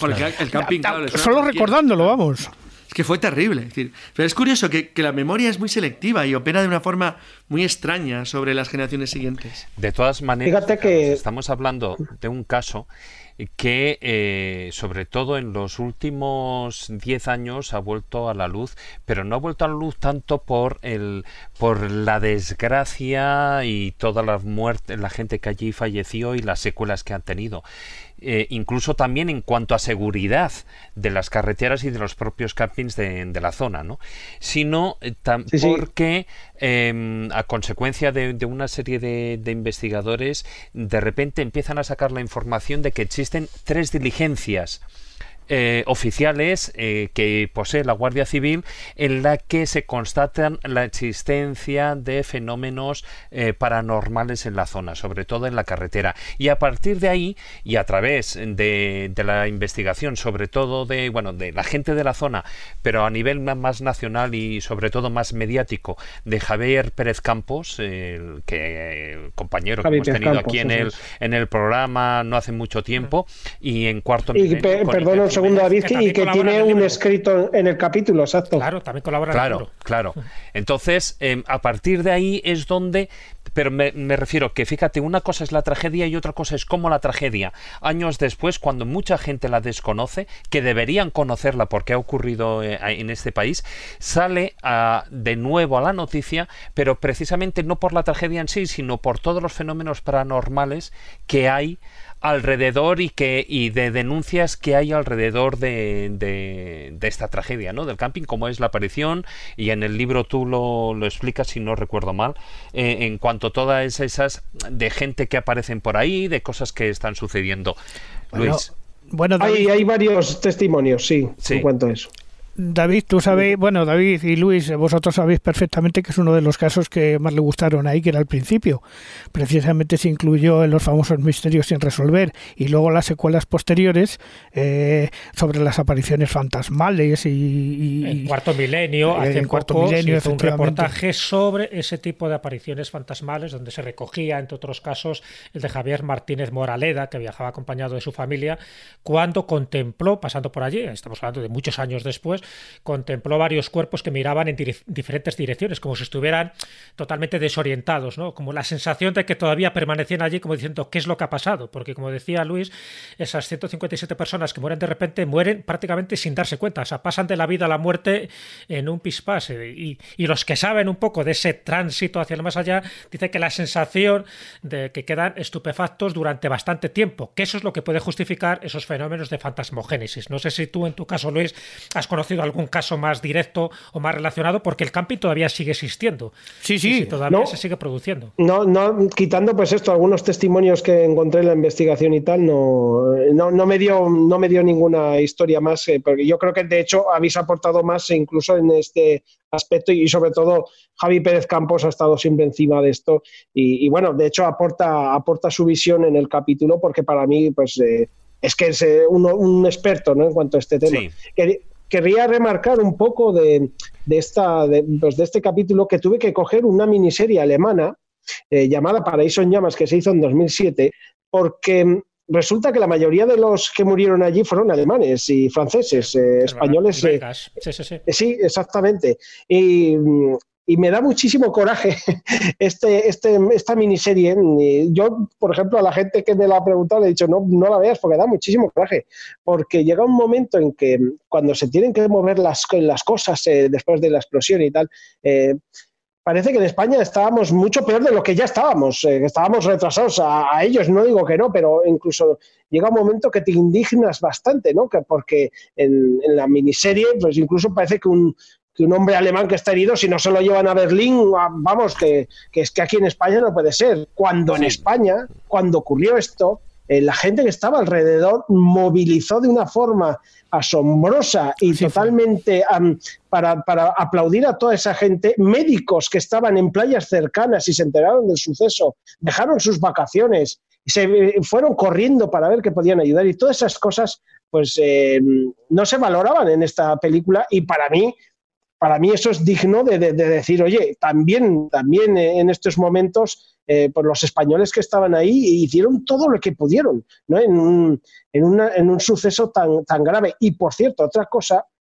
que esto a mí me impresionó mucho en la investigación y no sé qué, qué opinaréis vosotros, pero cuando estuve buscando en hemerotecas, me encontré con la de Interview, que tiene unos reportajes que, vamos, yo estoy seguro que hoy en día no se publicarían. Eh, nada de lo que se hacía en ese interview se publicaría hoy en día. Es imposible. Nada, nada, nada. Unas imágenes imborrables. imborrables. Yo me acuerdo ver una foto de un bebé carbonizado eh, que se ve ahí. Y eso, eso es imposible de quitártelo de la cabeza una vez que lo ves. Sí, sí, en interview la ponían. Pero a ver, es que la gente, bueno, que ahora pueda recordar, Interview por las portadas o por algunas páginas, Interview tenía unos artículos de investigación cojonudos, muy, buenos. Había grandes profesionales, grandes profesionales independientes que hacían el trabajo que Específicamente, además, en el tema que estáis citando, específicamente en el tema de crónica negra, de crímenes y de, bueno, aparte de corrupción. Pero, es verdad, tenían investigadores que Entre ellos Fernando Rueda, recordaros. Fernando, Rueda fue su director de la revista. Gran amigo y gran Pero ¿por qué se recuerda? Recuerda Interview. Se recuerda Interview por los desnudos, no por los reportajes. Como el cine español, no por las tetas y culos. Creo que por las dos cosas. Eh, era un aliciente más. Pero Yo creo que, perdóname, Fran. sí, sí, sí. O sea, el, único muy buenos. Lo único positivo que podíamos sacar de este incidente del campi de los alfaques, si es que hay algo positivo, lo ha remarcado Luis y yo quiero también subrayarlo.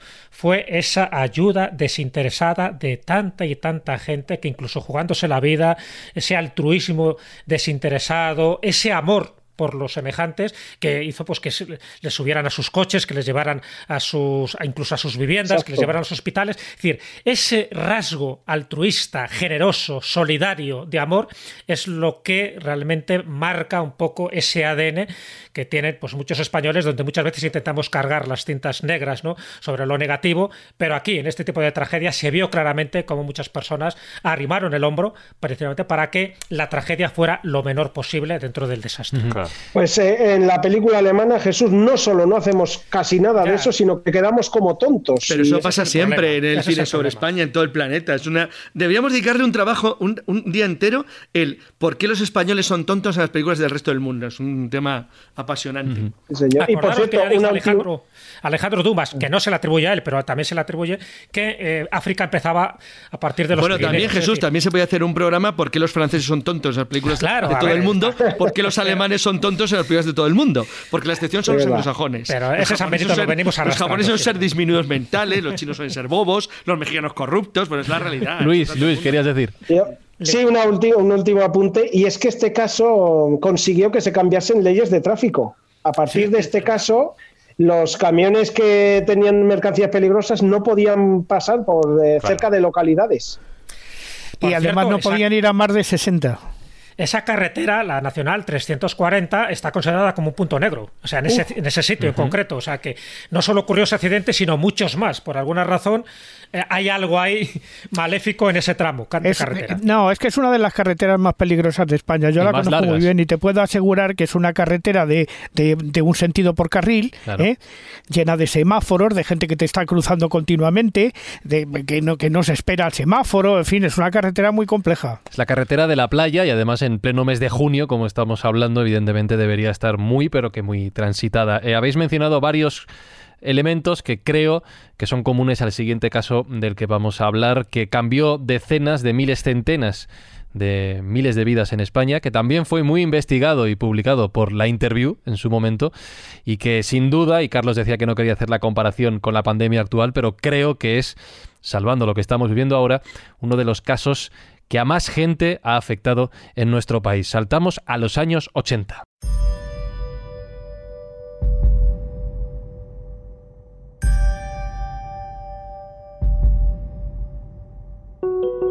El 1 de mayo de 1981, el niño Jaime Vaquero García fallece en Torrejón de Ardoz, Madrid, por una neumonía atípica, inicialmente asociada a la conocida como enfermedad del legionario. Su caso solo fue el primero de los más de 20.000 afectados y más de 1.100 fallecidos, según los recuentos oficiales, en un brote que afectó especialmente a Madrid, Castilla y León y zonas del Cantábrico. El origen de la epidemia fue finalmente identificado en el consumo de aceite de colza desnaturalizado que en principio debía dirigirse a un uso exclusivamente industrial, pero que se puso a la venta para consumo humano de forma indebida.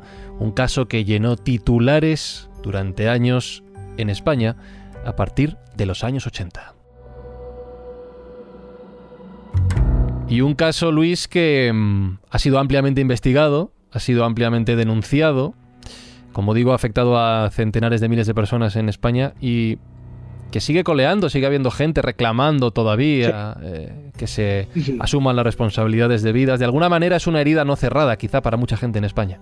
Mm. De todos los casos que hay en el libro, es sin duda el que más eh, largo es eh, el camino a lo largo de las hemerotecas porque no para de haber noticias, noticias, noticias, declaraciones. Los primeros años es, eh, es el, que, el caso en el que más trabajé, no tengo ninguna duda, y quizá eh, había mucha política también aquí, eso...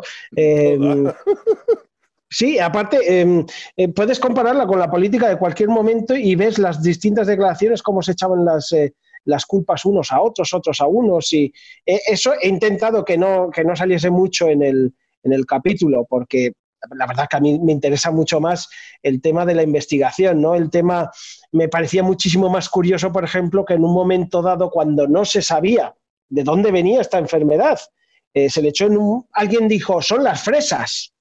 Y, bueno, mm, y, se perdieron cosechas enteras, se hablaban de, naves enteras con barquillas de fresas que nadie había podido vender ni comprar ni nada. Y, es alucinante, se echó la culpa a los pájaros, a los tomates, como ha dicho Manuel.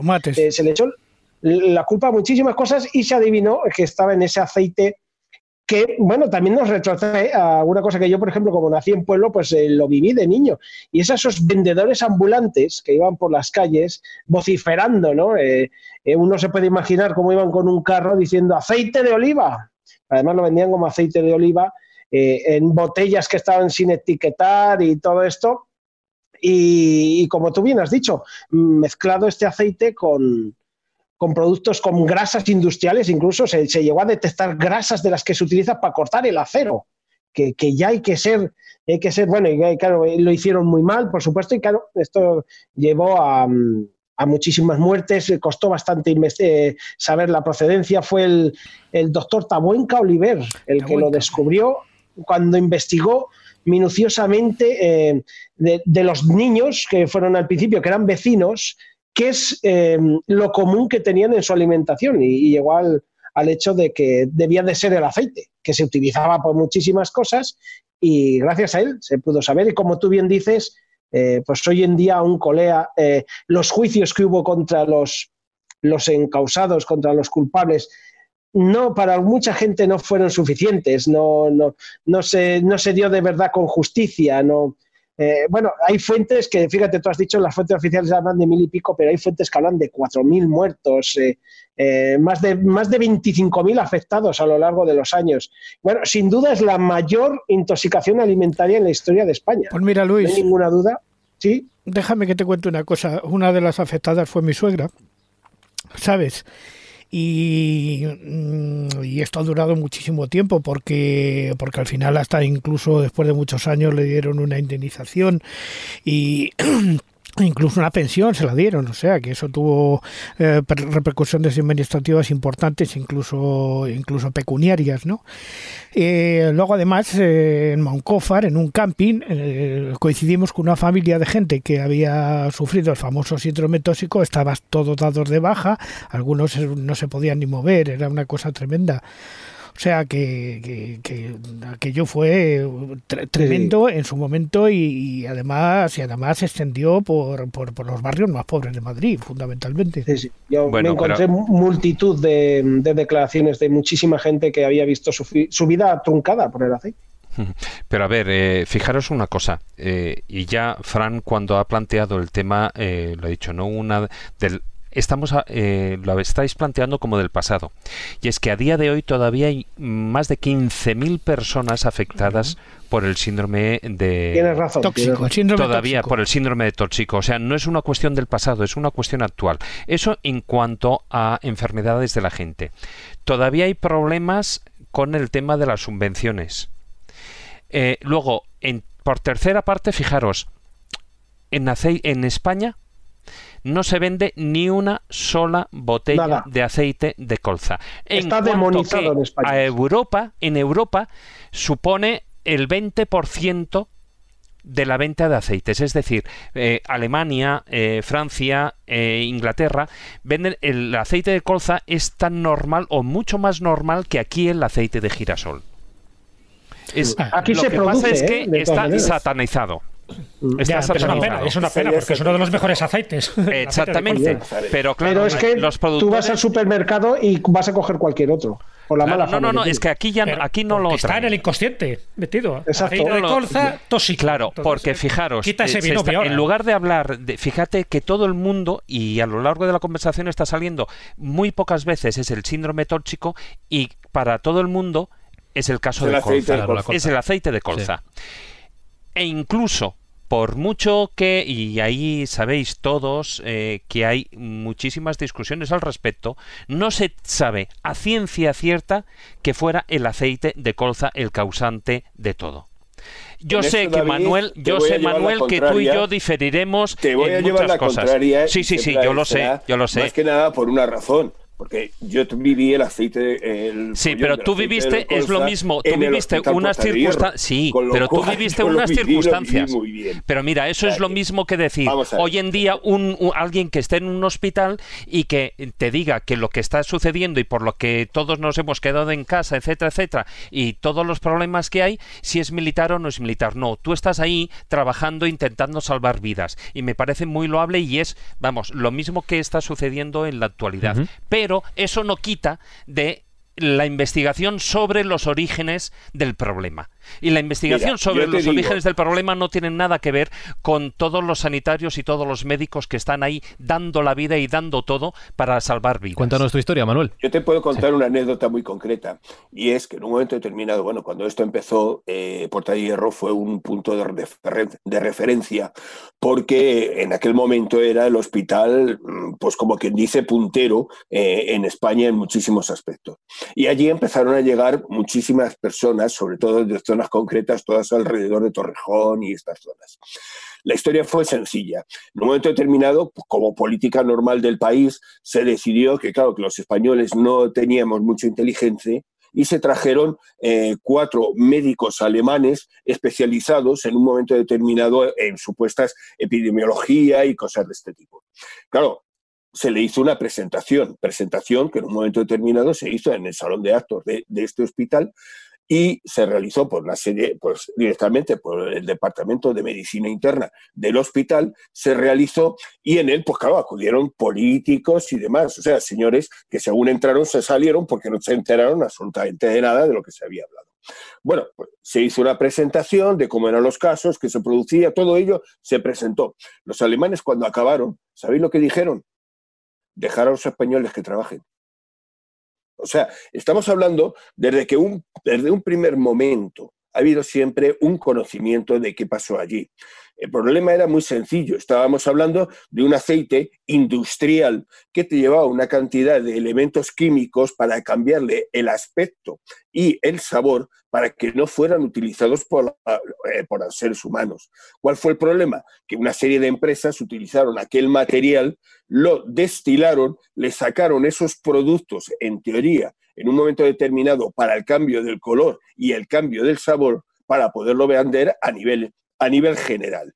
El problema es que, claro, la técnica de, destilación que utilizaron era una puñetera chapuza, con lo cual la mitad de los productos químicos que se utilizaban se quedaban dentro del aceite. Y eso es lo que creó realmente el problema, porque produjo una reacción de tipo inmunológica contra ese producto que fue la causante de todas las alteraciones que todas estas personas han padecido durante toda su vida y que padecerán toda su vida. O sea, que el tema se conoce y se conoce bastante bien.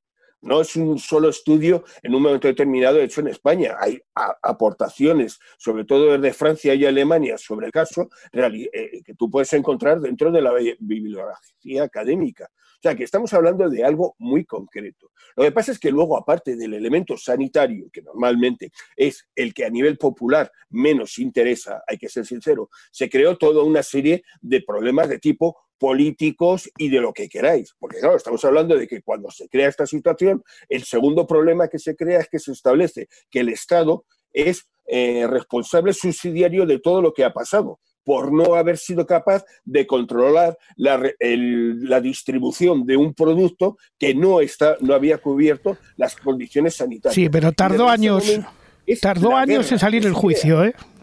¿Eh? Como siempre. que tardó muchos años en salir el juicio.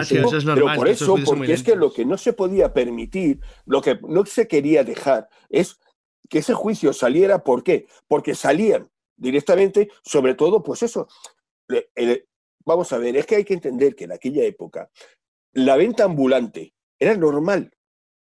El porcentaje más alto de pueblos, y sobre todo los que eran cercanos a Madrid, muchos vivían de la venta ambulante que no tenían control sanitario ninguno. Entonces, claro, que en un momento de... Y también hay que entender que estamos hablando de zonas que económicamente no estaban muy, muy pudientes. En un pueblo como Torrejón, que en un momento determinado tú pudieras comprar aceite de oliva, porque te lo vendían como aceite de oliva, cuidado, porque para eso hacían la destilación. Y llevaba una parte de aceite un color amarillo bonito y demás y vendible. Bueno, pues que te lo vendieran y te pudieras ahorrar entre 6 y 7 pesetas por litro, eso era una locura. Hoy, claro, cuando decimos 6 o 7 pesetas, decimos, bueno, si lo cambiamos a euros, ¿eso qué es? es que casi no lo pueden hay, hay, gente que no sabe ni lo que son las pesetas. Sin ir más lejos. Pero claro, en aquel momento, 7 pesetas en un litro de aceite era una cantidad de dinero muy importante. Con lo cual, claro, la gente compraba a nivel. Podría, perdona Manuel, podría equivaler, podría equivaler hoy en día, pues, mm, un euro y medio aproximadamente. Euro y medio, dos euros. Incluso yo creo que más, porque en aquella época, yo no lo sé, pero te puedo decir que a lo mejor un litro de aceite eran 20 pesetas o 20 y tantas pesetas. O sea, era un tanto por ciento muy elevado del precio. Era un porcentaje muy elevado. era entre un tercio y del valor, un tercio, del coste. Con lo cual, eso te define. ¿Qué ocurrió? Pues claro, es que, pero es que eso era normal. Entonces, ¿qué ocurrió? Cuando tú analizabas cómo se, se expandió el problema, es que era divertidísimo, porque es que lo que fuera iba en coche. Es que se distribuía por las carreteras y claro, ibas viendo cómo la gente iba cayendo alrededor de, los, de las carreteras. Tenías una distribución perfecta, era perfecta. Cogías de Madrid para Cantabria, ibas bien pillando todo el mundo, todo el que iba cayendo. Para abajo, ningún momento. ¿Por qué? Porque esta gente no distribuía para abajo. Sí, pero la distribución no solo era de aceite. era de todo, porque se vendían por el sistema de la carretera de las camionetas, se vendía leche, se vendían huevos, se vendían tomates, frutas, eh, de todo tipo de, alimentos. Y todos los productos del campo te traían. Es decir, hubo un problema de intoxicación en, en la zona de Barcelona y Tarragona producido por las fresas. ¿Me entiendes? Y fue también un problema muy importante. Ese no ha salido casi. No te puedo decir exactamente la edad, eh, la fecha, pero bueno. Pero se produjo en un momento determinado y el problema fue el mismo, la venta en un momento determinado de eso, de fresas que no habían pasado por un control sanitario mínimo, con lo cual hubo una, extensión, me parece que fue directamente casi casi, eh, bueno, de una infección de tipo intestinal que se llevó un montón de gente por delante. Eh, pero eso estamos hablando de cosas normales en España. Supongo. Déjame que le pregunte. ¿Cuál era el problema? Que cuando un problema de estos se desataba y llegaba a estas situaciones extremas, pues claro, inmediatamente, ¿qué entraba? Los problemas políticos, eh, los cargos a nivel de las empresas, el no querer entrábamos en un mundo de competición política, económica y demás, que había que cubrir todo esto. Porque España, en aquellos momentos, estábamos en una época social muy convulsa y todas estas cosas no se podían dejar salir porque daban mala imagen al país. Daban la imagen que tenía, claro, o sea, me temo. Eh, pensaba Luis, y en relación con, tu libro y con las películas, que en mi cabeza venía la analogía, ya sé que hay mucha distancia, con, con, el 11S en Estados Unidos y la falta de una gran película sobre el tema que represente el, hecho, ¿no? El, síndrome de, la colza, por llamarlo de alguna manera, en España, que ha sido uno de los casos más graves en nuestros últimos 50 años, le falta esa referencia, quizá, ¿no? Fíjate, de hecho, antes de que pasásemos del capítulo, que tenía que, decirlo, y es el hecho de, de, la mala película que representa este caso en el libro. Infumable. Desde Yo creo que es de las peores películas de la historia del cine español y mira que las tenemos malas. Sí, sí. Es un auténtico horror, es hasta indignante. Eh, para lo único que sirve es para darme pie para hablar del caso en el libro, porque es, eh, bueno, se llama neumonía erótica y pasota. Así es como se llama. Ya el título, ya el título promete. Entre la crítica y el título me está apeteciendo verla, ¿eh? Promete. Sí, pues no la veas, no la veas porque es un auténtico horror. Es, que forma parte del cine del destape encima y toca el tema del síndrome de la colza. es un poco aprovechar. Di, el director, di el director. Eh, porque, que no me acuerdo del director, no quiero acordarme del director, Jesús. No quiero acordarme de tengo el libro aquí y no quiero verlo, no quiero, no, no, no. No pues quiero. Es famoso ya, es famoso este hombre, pero vamos. Es un auténtico horror la película. Además, eh, es un poco muestra, hemos hablado un poco de que España era un poco de, películas de culo y teta, y es verdad que esta película es simplemente utiliza la excusa de la neumonía, que estaba muy, muy en los papeles, ¿no? En ese momento, para sacar una película clasificada S que es la clasificación que se inventaron en España cuando no sabían muy bien qué hacer con el cine después de que muriese Franco. Eh, que con el cine de repente se destapó, no se sabía qué, podía ser X y qué no podía ser. Entonces dijeron, mira, nos inventamos una, una clasificación, la famosa clasificación S, y hubo gran cantidad de, yo decir, mm, bueno, un porcentaje muy alto de películas totalmente infumables que simplemente aprovechaban cualquier excusa para mostrar carne para mostrar a, mujeres desnudas, eh, porque rara vez se veía un hombre desnudo. Eh, y, muchas de ellas son una muestra de cine paupérrimo y horroroso. Hay alguna muestra que se puede rescatar siempre, claro, si hay miles, siempre hay alguna que dices, mira, esta hay película alguna equivocación, ¿no? en algunas se Todas de pajares excesos se salvan. esas, por ejemplo... Por favor, no habléis de esos grandes genios, tío. Pero por lo menos esas se enfocaban un poco a la comedia picantona, ¿no? Pero este tipo de... de no desearás al vecino del quinto.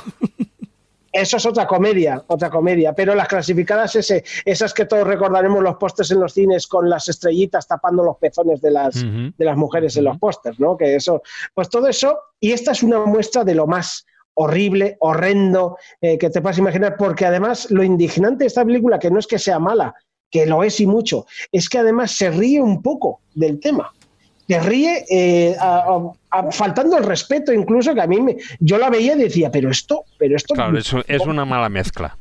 Sí sí porque es, que se reían muchísimo de que porque aquí la película usaba el tema de que cuando la protagonista tomaba este aceite se convertía en un monstruo sexual que no podía reprimirse que decías pero bueno y claro es un poco que claro, estaba muriendo gente en ese momento, porque no te creas que tardaron mucho en hacer la película, ¿no? Así que es un poco muestra, además porque me encanta que comparemos eh, ciertas películas que hay muy buenas ¿no? en este libro y además la que vamos a hablar siguiente es alucinante, con esta auténtica mierda.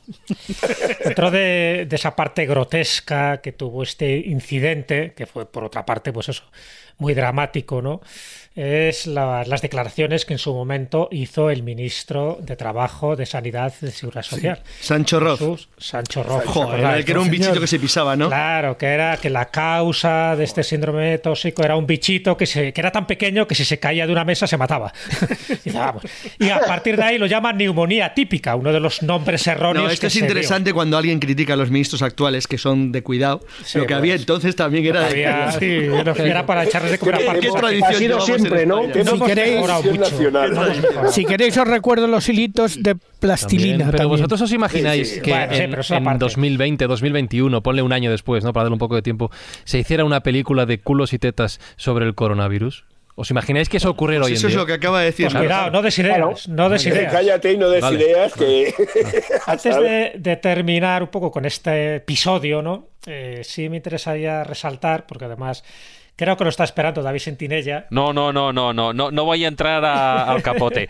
Yo lo único que digo, yo lo único que digo, y con eso al buen entendedor ya no le hacen falta palabras, ¿no? A mí me gusta llamarle síndrome tóxico porque yo sigo pensando que la verdad del asunto no ha salido a la luz. No, bueno, a ver, unas, solo es señalarlo, ¿no? Eh, Hubo muchas teorías conspiranoicas alrededor de esto, ¿no?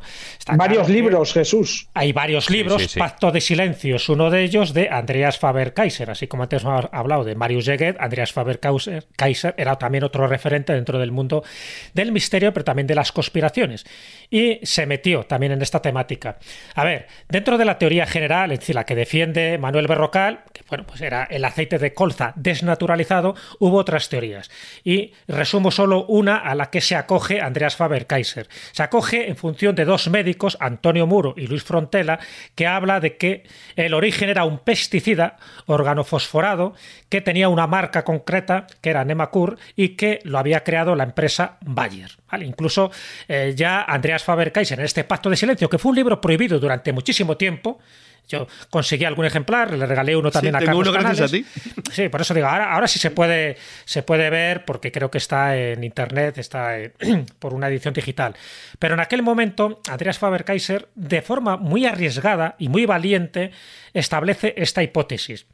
No sé si por casualidad o no, en aquel momento él coge una enfermedad que también se, que, estaba muy en boga en aquel momento, que era el VIH, ¿no? el SIDA. Y entonces él lo asoció en una, un- en una última entrevista que hizo a la revista Más allá de la ciencia, él asoció esa enfermedad repentina que él tiene de este VIH, por la cual muere, y muere además muy joven, con cuarenta y tantos años, él lo asocia a esta investigación que hizo y que por esos tipos de poderes fácticos, esa especie de poder oscuro, el que está en la sombra, eh, le, le retiraron del medio. Yo no sé, y por eso es la pregunta que os quiero hacer a los tres, en concreto a Luis, a Manuel y a David, si dais alguna credibilidad, primero, a la hipótesis que defendía tanto Muro Frontela como Andreas Faber-Kaiser, y si su muerte tuvo una relación causa-efecto con esta investigación tan polémica que él hizo. Por ejemplo, Bueno, yo, yo sí, si quieres, eh, mm, yo no, no, lo siento, pero no. En este caso no, no, no. no. Creo que la, la versión oficial es la más cercana, la verdad. Pero es verdad que no, mm, no se cierran puertas de todo y quizá pues se quede una rendija que te pueda llevar a algo de dudas, ¿no? Pero yo creo que, que lo que lo que salió a la luz, porque es verdad que es que hay una gran cantidad de, de información en hemeroteca y es lo que más se habla, ¿no? Eh, yo encontré mucha información acerca de lo que se hablaba de, de los tomates, que se le echó mucha culpa, de lo que Sí. decía Faber-Kaiser. y además que venían de roquetas de mar, me parece, si no Sí. recuerdo Sí. Exactamente. Y no quise darle tanto pabulo a eso.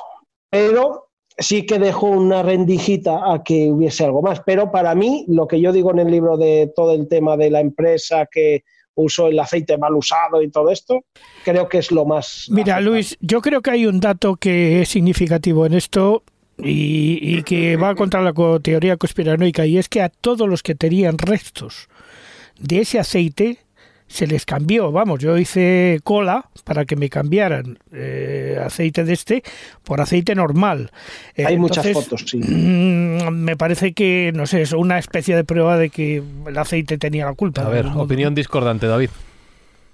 Ah, discordante, bueno. Em, sí, se cambió, se cambió el aceite porque se dijo además que a todo el mundo que tuviera aceite de ese, pues que se le cambiaría. Lo que ocurre es que, a ver, yo no digo eh, que, sean los tomates. O sea, a ver, no era tanto los tomates, sino era un fosfato que se estaba poniendo un producto químico. Son pesticidas, se decía. Exactamente, sí. Eh, en aquellos momentos también había que firmar un pacto todavía. Eh, no voy a entrar en esa conspiración general entre Estados Unidos y la URSS por, por firmar por el tema de las guerras químicas, etcétera, etcétera.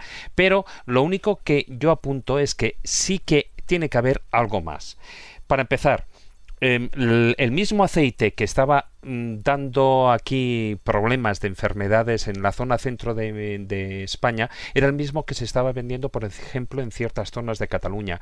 Y que yo sepa, el ADN es el mismo. No voy a entrar en el, en el tema de, de, tal, ¿vale? Con lo cual, si aquí se enfermaban, allí se tenían que enfermar. Em, hay, para mí hay mucha más historia detrás. Yo creo que detrás del tema del aceite de colza se metió una enorme eh, cortina de humo para tapar muchas otras cosas que no van a salir a la luz como en muchos casos. Y no es que pretenda entrar en el, en el terreno de todo es una enorme conspiración, pero mm, no nos equivoquemos, estamos viviendo en un momento en el que todo son conspiraciones. Cuando hay algo, un elemento sea la naturaleza que sea, que está matando a cientos, a miles de personas en una extensión de territorio grande, va a haber la conspiración, porque va a haber algún culpable y gente que se saque las culpas de encima. Yo creo que no se supo toda la verdad. Y para terminar, Manuel. Bueno, yo en esto, mira, voy a ser concreto. Eh, para mí, evidentemente, eh, la causa fue la que he comentado, se vio perfectamente que dependía de la cantidad de ingesta en la persona, es decir, aquellas personas que habían ingerido más tenían mayores problemas, aquellas regiones de España que el aceite llegó de una manera mucho más circunstancial, había enfermos pero eran menos afectados, o sea, esa es la situación. Todo el resto de las historias que en un momento determinado se han contado, pues estamos con lo de siempre, es algo que quedan en la duda. ¿Existió o no ese problema supuestamente con los fosfatos? También se habló de que eso había sido un escape de un gas extraño de la base de Torrejón americana. Le echaron las culpas. En un momento determinado se le echó la culpa a todo. Y claro, el problema es que aunque en un momento determinado tú saques una, un resultado o una conclusión que explique, y explique a lo mejor no todo, sino el 85% de la historia, el otro 15% siempre va a quedar y siempre vas a tener un problema. No dejes que una buena conspiración te vaya a jorobar la verdad. La verdad no tiene que ser nunca vendida. ¿Por qué? Porque vende más una conspiración. En relación a lo de Andreas Faber-Kaiser, yo tengo poco que decir. Solamente en un momento determinado se valoró esa situación de que él había sido infectado a propósito para callarle no puedo decir nada en ese aspecto. Lo que sí tenemos que tener en cuenta en que es que fue una época muy problemática porque mucha gente en ese momento conoció que estaba infectado por el VIH por razones de transfusiones y demás, porque veníamos de una época en que la ignorancia sobre esa enfermedad era absoluta. Con lo cual, no sé si fue algo a propósito o sencillamente un acto de mala, de mala suerte ahí no puedo decir otra cosa. Eran los principios de los años 80 en el que efectivamente se han mezclado las, los dos elementos que comentaba Manuel, la ignorancia tanto en este síndrome no voy a decir, no voy a entrar en ese debate de cómo denominarlo, y también efectivamente en la enfermedad del SIDA que en aquellos años se estaba expandiendo cada vez más rápidamente. No nos marchamos de los años 80 para tocar el último caso de esta edición de la escóbula, a la que Luis ya ha hecho referencia gracias a la película que la llevó al cine. Tengo que decirte, Carlos, que ha habido muchos de los casos que habéis comentado efectivamente que a los más jóvenes, me, meto entre ellos, pues no nos suenan, no nos acordamos eh, o, tenemos alguna referencia, ¿no? Y sabes, el año del que vamos a hablar, el 85, fue un gran año. ¿Sabes por qué? No por el caso del que vamos a hablar, por supuesto, pero ¿sabes por qué? Ni porque tenga rima. No, ¿sabes por qué? Porque tiene mala rima, ¿eh? Porque nací yo. Ya, ibas a decirlo. Ojo. sí, ya- ya sé. Buena cosecha. La rima sigue siendo mala. ¡Qué joven!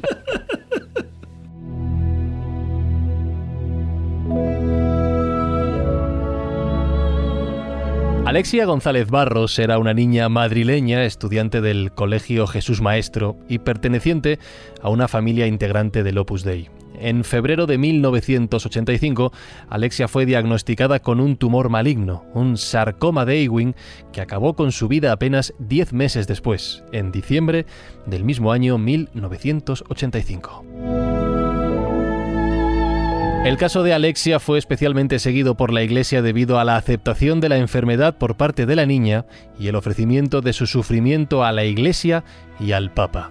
Alexia se encuentra hoy enterrada en la iglesia de San Martín de Tours, en Madrid, y su proceso de beatificación se encuentra abierto desde el año 1993. Y hete aquí que la película, que retrata la vida, la muerte, mejor dicho, de Alexia, Camino, fue dirigida por Javier Fesser, al que teníamos en muchos registros, pero no en este dramático, Luis, y sin embargo, como tú bien dices, se sacó un auténtico peliculón de la manga. Para mí puede que sea mi favorita del libro, porque es eh, impresionante camino. Y de hecho este es uno de esos casos en los que la película arrastra más que, el caso real, porque hay mucho del caso real en, la película, eh, porque Javier Fesser tuvo encontronazos varios con la, con la familia, tuvo muchísimas eh, declaraciones en diversos periódicos, eh, hablando de lo que era o no era real de lo que había en la película.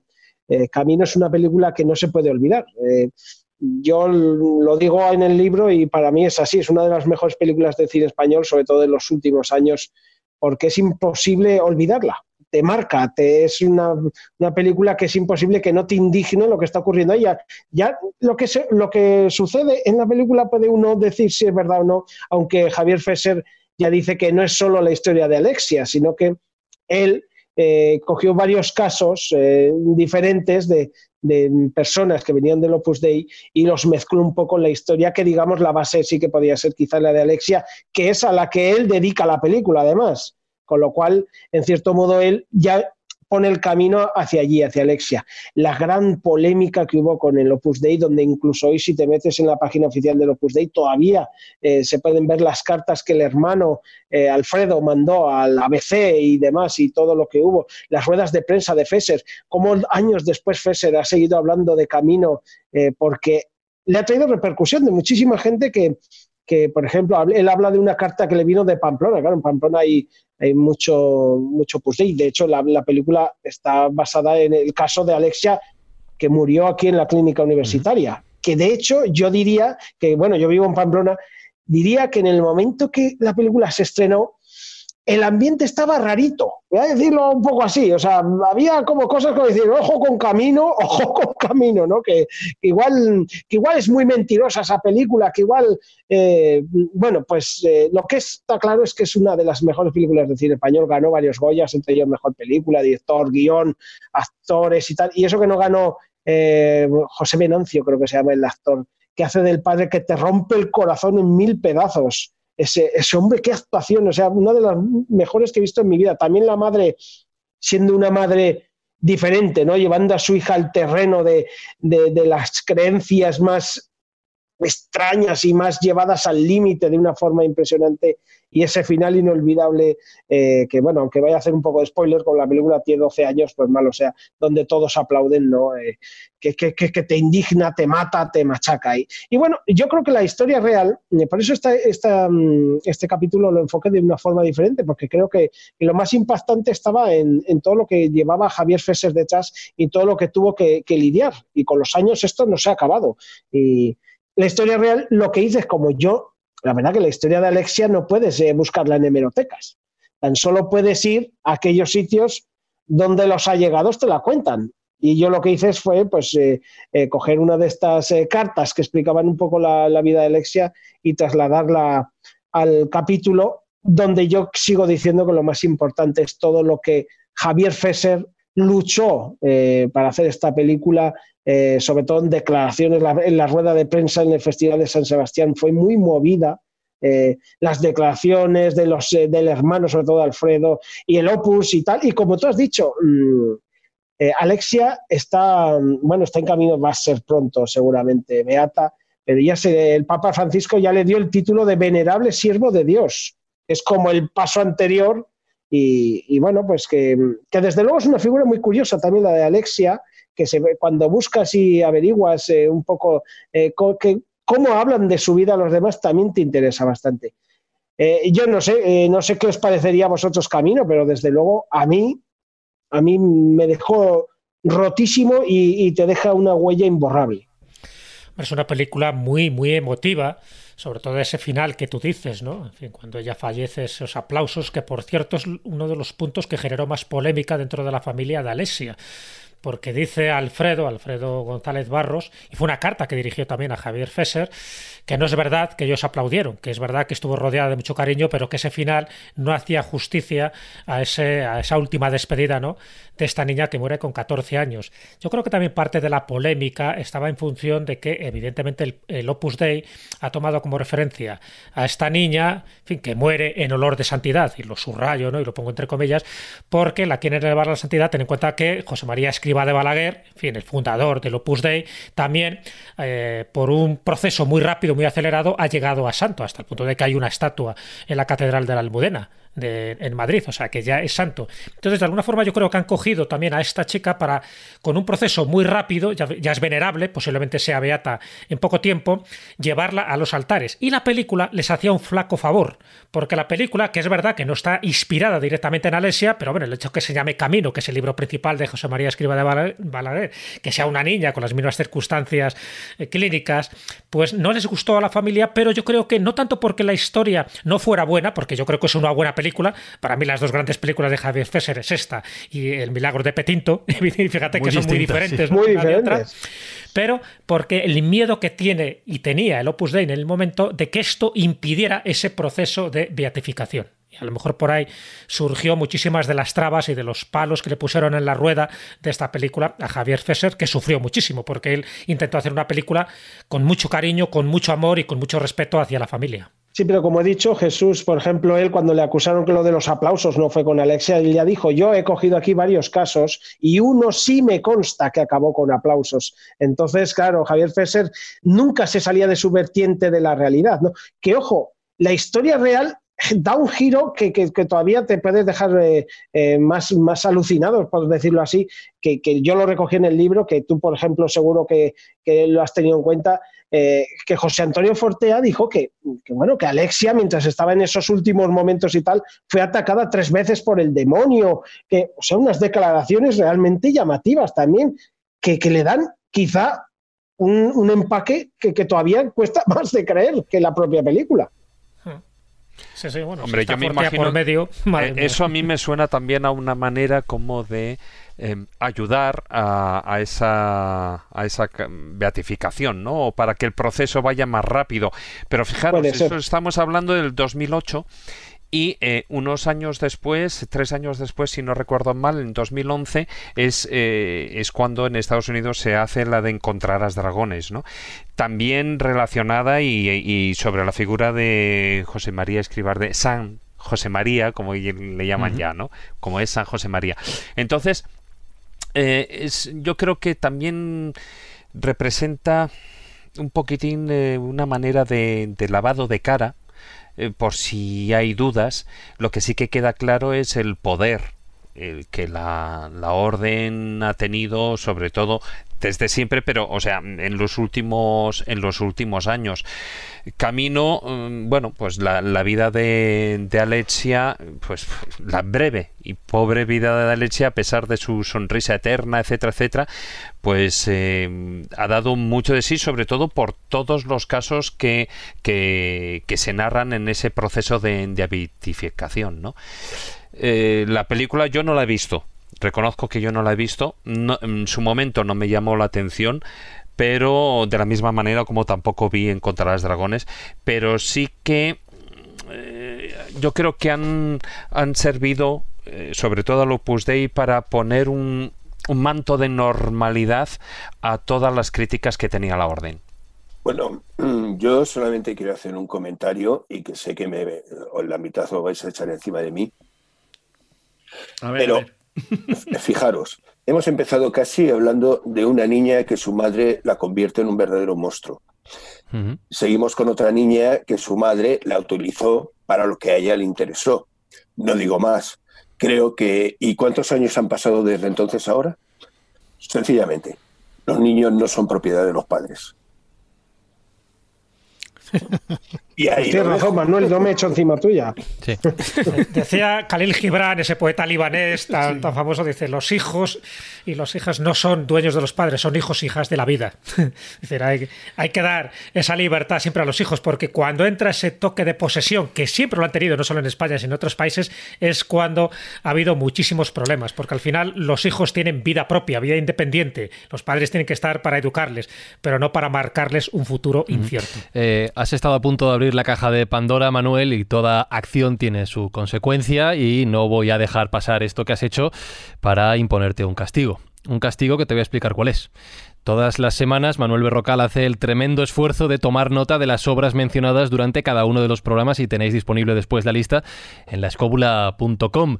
Hasta ahora ha salido una lista más o menos moderada, ¿no, Manuel? No, no ha habido tampoco bueno, ha habido una hace poco que mejor no comentamos. no, no, no, digo en el programa, digo en el programa de hoy. hoy... Ah, no, no, no, lo de hoy. Hombre, puedo decir, sí. bueno, ¿cuál fue la de la de música?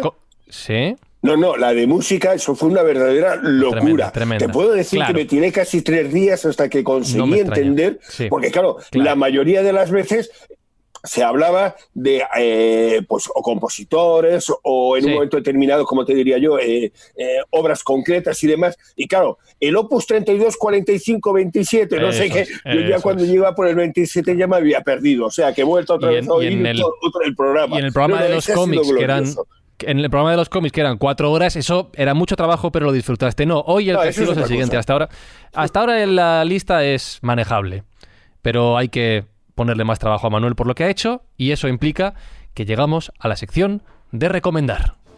Para tus dudas, comentarios, sugerencias, contacto arroba. Escríbenos.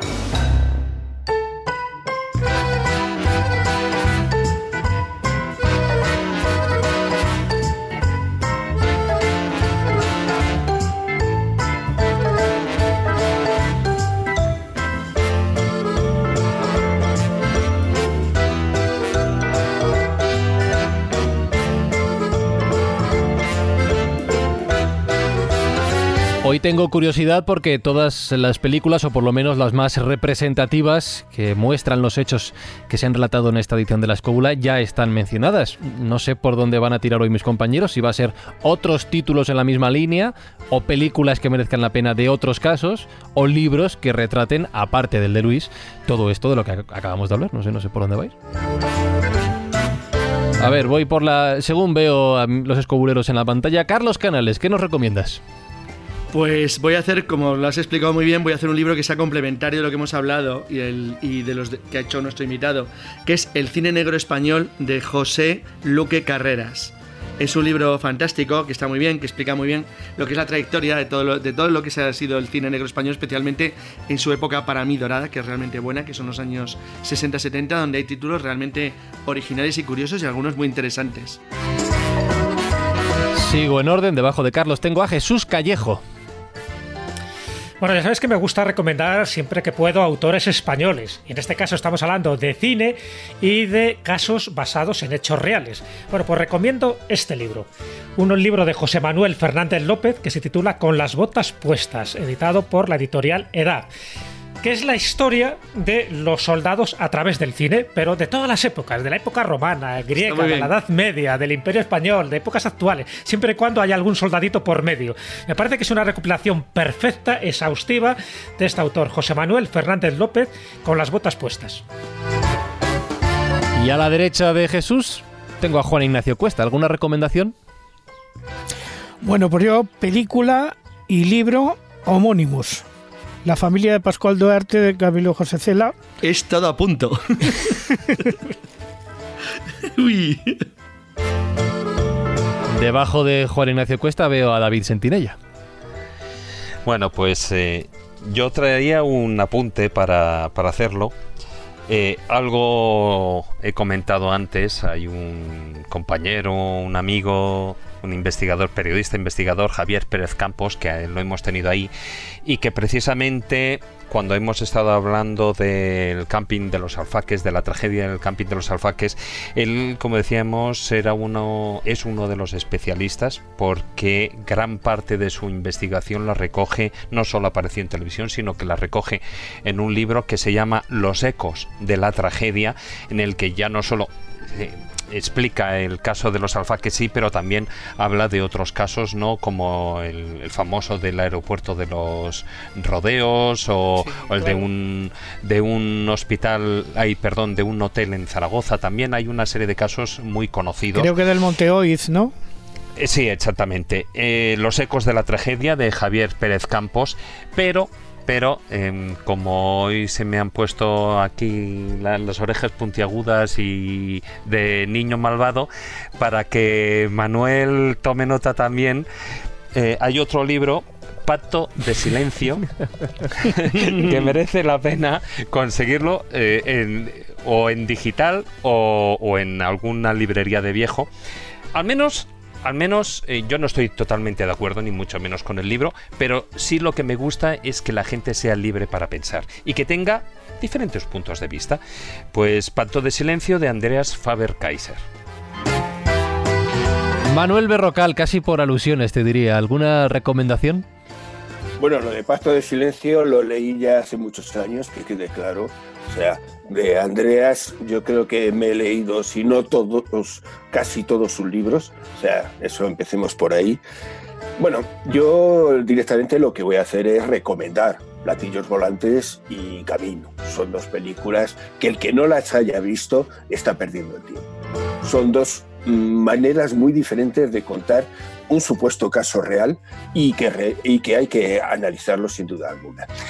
Y de libros, yo es que reconozco que de los casos que hemos visto, sin duda alguna, el que siempre me ha importado más, siempre me ha afectado más, ha sido el caso de Hildeband.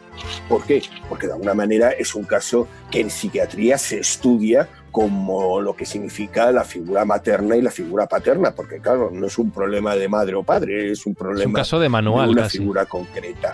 Y entonces eh, siempre he tenido un interés. Y creo que hay un libro que se llama eh, eh, Aurora de Sangre, de Eduardo Guzmán, que sin duda alguna acerca muy, muy bueno la figura de esta persona a, pues bueno, a, a, un público general y llegar a entender un poquito en un momento determinado lo que significó lo que hizo esta madre con su hija. Y uno que escribió Fernando Arrabal, La Virgen Roja. También es También. Y por supuesto recordamos y re-recomendamos Sucedió en España, Crónica Negra y Hechos Históricos en el Cine Español de Luis Martínez Vallés, Dilatando Mentes es la editorial, pero Luis, si alguien quiere acercarse, no sé, si prefieres película, libro, cualquier obra relacionada con lo que hoy hemos tocado, ¿qué recomendarías? Pues yo recomendaría, bueno, aparte de Camino que ha dejado claro y también Manuel ha, venido conmigo a esta recomendación, mm, creo que es imprescindible para todo aquel que quiera saber un poco, no solo de casos reales, sino de cine español, que se acerque, por supuesto, a El crimen de Cuenca de Pilar Miró y a El séptimo día de Carlos Saura, que son dos auténticas obras eh, maestras eh, eh, que, no, que no deben de dejarse escapar por nadie que, que ame el cine. Y por cierto, Fran, si algo es recomendable en mi, en mi libro, hablando de recomendaciones, es el prólogo. Hombre, eh, de un señor que me suena de algo. Claro, el eh. prólogo es, es, lo mejor del libro sin ninguna. ¿Cómo se llamaba este hombre? Ah, es un nombre. es desconocido. Ah, es, un, ido. es desconocido. Este. Ah, es un chaval muy majo. Un chaval joven, sí. Que, ah, está empezando. Casi, casi milenio. Ahora, el, eh, Esa flor sí que ¿Cómo se llama? Un tal Jesús Callejo, ¿no? Algo así. Este, ese, ese. Este. Soy uno que anda por ahí. prologuista oficial de los buenos libros. No, no, no. El libro. El prólogo es lo menos, lo menos interesante de un magnífico libro. O sea, que yo me siento orgulloso y con un gran honor de haber prologado una obra que para mí es imprescindible para cualquiera que se quiera acercar a la verdad de estos casos. Hemos mencionado solo seis, pero es que hay 24 en el libro y todos igual de interesantes. Bien, recomendado todo lo recomendable. Ya ha puesto trabajo a Manuel Berrocal. Ya tienes una lista un poquito más extensa que antes, Manuel. ¿eh? Te va a tocar apuntar. Vamos a seguir ampliándola para desgracia de su teclado con la Wikipepa. Para desgracia de su teclado y para fortuna de todos los demás.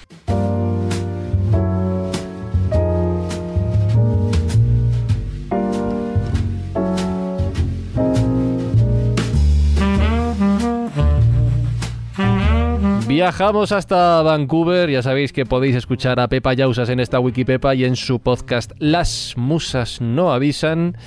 Lo que yo no sé es qué vas a recomendar, Pepa, porque la lista ya viene cargadita de películas. ¿Cómo estás? Pues uh, muy bien, muchísimas gracias. Saludos desde el otro lado de la playa. Y sí, sin duda me lo habéis puesto difícil. De hecho, yo iba a subrayar algunas de las que habéis citado pero creo que algunas las habéis subrayado ya tantas veces que lo vamos a dejar así.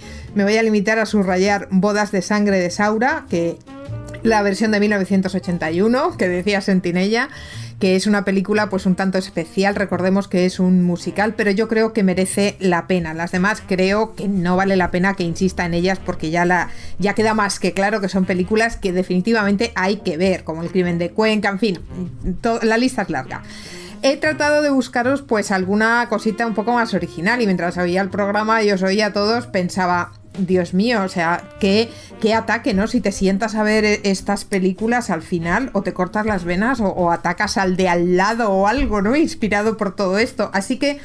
Además de cosas como Roma Santa, que es una película del 2004 de Paco Plaza, además de recordaros que Televisión Española hizo en su momento una serie que yo creo que vale la pena también echarle un ojo, 13 capítulos dedicados a El caso, crónica de sucesos, se llamaba la serie, seguro que la recordáis, el protagonista era Fernando Guillén Cuervo y yo creo que ahí pues se hace pues eso, ¿no? Una crónica de esa revista El caso de la que no hemos hablado mucho, pero es que tampoco no, no hay tiempo para tanto. Bueno, pues voy a recordaros dos películas una un tanto particular, pero yo creo que si alguien está en contra de esta película, que lo diga ahora calle para siempre, no se lo perdonaré nunca. Me voy a ir a 1963, Luis García Berlanga, El Verdugo. Muy buena. Dios. Efectivamente. Es, me alegro que estemos todos de acuerdo. Total. Es, Por favor. Es un peliculón y yo creo que tratándose de la crónica negra es una película que hay que ver y yo creo que siempre hay que, que, recomendar el cine español y recordar la historia del cine español que la tenemos muy machacada y hay verdaderos peliculones. Y en segundo lugar, para poner el contrapunto y que no matéis al que tenéis al lado mientras veis estos peliculones, pues yo os recomendaría, por ejemplo, ¿qué he hecho yo para merecer esto? De Pedro Almodóvar de 1984, que nos va a permitir esa extraña sonrisa en, este tipo de, humor negro que tanto nos gusta a los españoles, que es un peliculón y que al mismo tiempo pues aligera un poco y que trata, obviamente, ya sé que no es un caso real, perdóname Luis, ya sé que no es un caso real, pero yo creo Que, podemos aceptar eh, que he hecho yo para merecer esto como animal de compañía. Hay otra que no es, no es que sea precisamente un peliculón, pero que también forma parte de la lista del humor negro y que mira, oye, pues para pasar una tarde y echarte cuatro risas, una película del año 2004 de Alex de la Iglesia, Crimen Perfecto. No sé si la conocéis, es un poco una sarta de barbaridades, pero en esta sarta... Muy divertida. Efectivamente, en esta sarta de barbaridades yo creo que os la voy a dejar ahí como la guinda para recuperaros un poco de toda esta lluvia de sangre que nos ha quedado después de, de este programa. Lluvia de sangre muy interesante, por otra parte, y además que yo creo que sin libros como este que nos ha traído Luis Martínez Vallés, nos ha puesto encima de la mesa, es muy difícil tampoco entender la España, la España profunda, porque es el otro cara, la otra cara de la moneda, nos guste o no, eso también es España. Pues después de limpiarnos este baño de sangre, como dice Pepa, vamos a ver si conseguimos terminar, si es posible, esta edición de la escóbula con un toque con algo más de luz.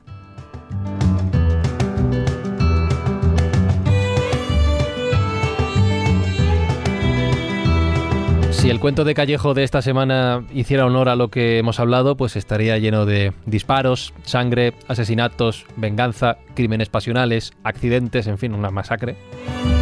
Pasa Jesús es que no me imagino un cuento de Callejo así, la verdad, no. No, no yo tampoco, yo tampoco. No sería un cuento de Callejo, sería otra cosa. ya sabes que siempre intento evitar en este chimpún del programa, en ese cuento, todo lo que pueda ser más dramático, más oscuro, más perverso, porque siempre hay que terminar, igual que una buena tarta, con una guinda al final que nos deje un buen sabor de boca. Y en este caso, aprovechando que está Manuel Berrocal, recuerdo que él de vez en cuando me va pasando cuentos. Dice, oye, mira, este cuento yo creo que encajaría muy bien para, para la escóbula. Míralo, a ver si te apetece contarlo algún día. Y uno de esos cuentos que me envió, eh, que son de esos que yo llamo cuento chistes, ¿no? porque tiene un final pues bastante gracioso, dije, bueno, ¿por qué lo voy a contar yo? Ya que me lo envió él, que tiene además que ver con esquimales, ¿por qué no lo cuenta él? Porque me parece que es muy oportuno, no tanto porque tenga que ver con esta temática, sino para dejarnos eso, ese sabor agradable, ese sabor dulce y quitar un poco lo agrio, que es inevitable cuando hablamos de la crónica negra de España. Además, Luis lo ha contado de forma maravillosa y, bueno, pues siempre con ese toque de humor que se puede dar a ciertos casos que es muy difícil encontrar el toque de humor, pero sí encontrar la parte positiva, como yo os decía, de los alfaquis. Y en este caso, ese cuento que me envió hace unas cuantas semanas, pues se lo cedo a él para que sea él el que lo cuente, ya que tuvo la osadía de enviármelo como un frontón, yo se lo reboto a él porque creo que además él es un buen contador de historias, es un buen contador de cuentos y este cuento creo que como mínimo nos va a esbozar una sonrisa. Ponnos en contexto, Manuel, cuento tuyo, es, lo has encontrado, no sé, ¿de qué nos vas a contar? No, esto no es un cuento, cuidado, esto es un hecho real que en su momento me contaron a mí. Ajá. Está basado en hechos reales también. Eh, por eso es, un poco como las, aquellas películas de Antena 3, ¿no? Basadas en un hecho real. ¿Vas a contarnos un telefilm de las 4 de la tarde del sábado? Efectivamente. Oh, glorioso, glorioso. Eran perfectas para dormir la siesta. glorioso. Actual Me encantan. Oye, pues estoy deseando escuchar. Este no es un cuento de Callejo, es un telefilm de Berrocal.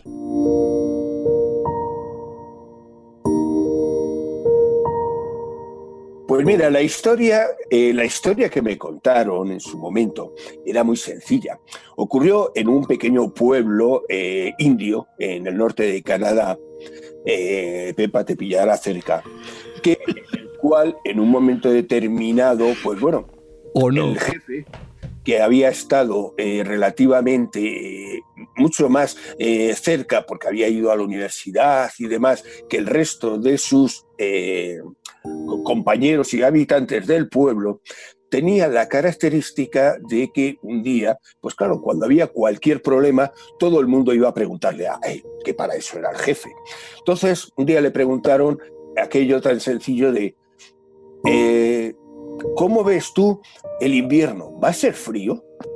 Claro, el hombre pensó en un momento determinado si aquello que le habían preguntado, ¿qué contestaba? Miró al cielo y no sabía ni qué decir. Él no había, no tenía ni siquiera esa cultura antigua de, que había del resto de sus conciudadanos. Con lo cual, directamente para salir bien, dijo eso de no, no, no, va a ser un invierno muy frío. Con lo cual, pues claro, todos se fueron preocupados. si es muy frío, tenemos que coger leña. Y todos los indios se, dedicaron a ir recogiendo todo tipo de leña y cantidades ingentes. Claro, cuando pasó una semana los indios ya cogiendo leña, se acercaron otra vez al jefe y le dijeron, pero oye, eh, ¿tú piensas que en un momento determinado va a ser frío? Y claro, eh, el hombre lo pensó y dijo, sí, sí, va a ser frío. Pero claro, ya tenía unos conocimientos el hombre y lo que hizo fue llamar al servicio meteorológico y preguntó, oiga, eh, mire, es que le llamaba para enterarme, eh, ¿es ¿cómo va a ser el invierno próximo que va a venir? No, no, no, consideramos que va a ser muy frío. Con lo cual, claro, inmediatamente, eh, según colgó, volvió con su gente y le dijo, no, no, no, hay que recoger más leña porque sin duda alguna este verano, este invierno va a ser muy frío. Y así pasaron dos o tres semanas y todas las semanas realizaba la misma historia. En un momento determinado, el hombre llegaba y, eh, bueno, cuando le preguntaban, contestaba que iba a ser muy frío, pero después se iba al servicio meteorológico y volvía a preguntarles. Y en un momento determinado el servicio meteorológico les contestaba siempre lo mismo. Sí, sí, sí, va a ser un invierno muy frío. Total, que ya un poco cansado, a la siguiente vez que le preguntaron los de su pueblo eh, cómo iba a ser el invierno, directamente el hombre pues volvió a decir lo mismo. Bueno, creo que va a ser muy frío. Y volvió a llamar al servicio meteorológico. Y él esta vez les, preguntó otra vez, oiga, que es que mire, yo es que quisiera saber si en el invierno, eh, ¿cómo va a ser? ¿Va a ser muy frío y demás? Y dice, sí, sí, sí, va a ser muy frío. Pero bueno, ¿ustedes por qué saben que va a ser muy frío? dice, joroba, porque los indios están recogiendo leña como locos.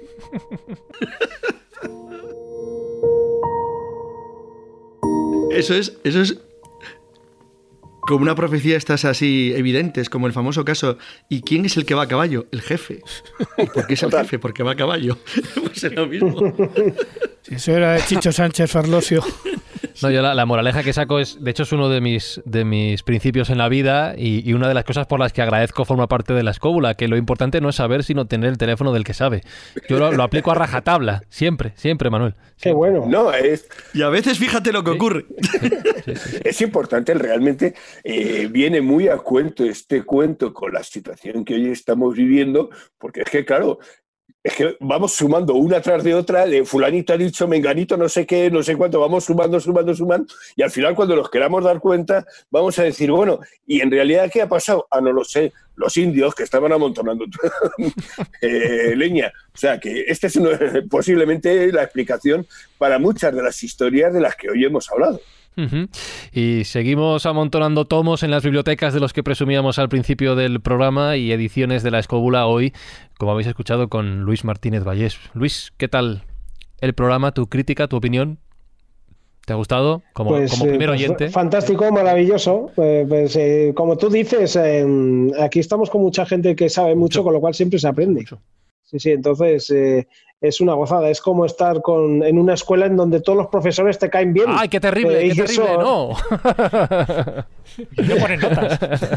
Exacto, ¿no? Y encima te enseñan cosas que te gustan. Y eso ocurre un poco en la escóbula, ¿no? Eh, eh, todos tenemos recuerdos de algún profesor que te cae bien, pero también tenemos recuerdos de alguno que te caía mal. Y aquí, aquí desde luego, todos enseñan al menos cosas que a mí me gustan mucho y todos lo hacen de una forma muy, pues muy, muy agradable. Pues recomendado queda el último libro de Luis, Sucedió en España, Crónica Negra y Hechos Históricos en el Cine Español. Y por supuesto que le escuchéis en Luces en el Horizonte, donde también pasaréis muy buenos ratos al otro lado de los auriculares. Luis, un placer tenerte hoy con nosotros aquí en la Escóbula de la Brújula pues eh, el placer ha sido todo mío, ha sido todo un, bueno, todo un sueño cumplido el estar aquí con vosotros y un logro más que me llevo en mi vida, el haber participado en la escóbula. Y Pepa Yausas, hoy la selección ha sido complicada, ¿eh? estaba casi todo ya cogido.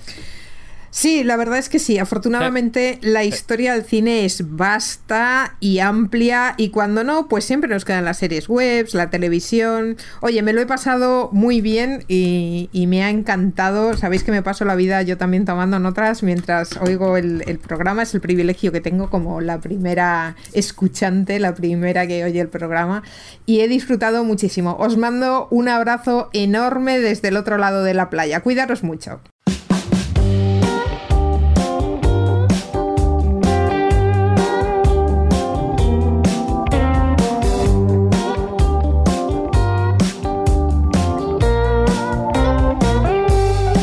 Hay un detalle que ha sonado bastante al principio del programa y los escobuleros con el oído fino lo habrán lo habrán percibido.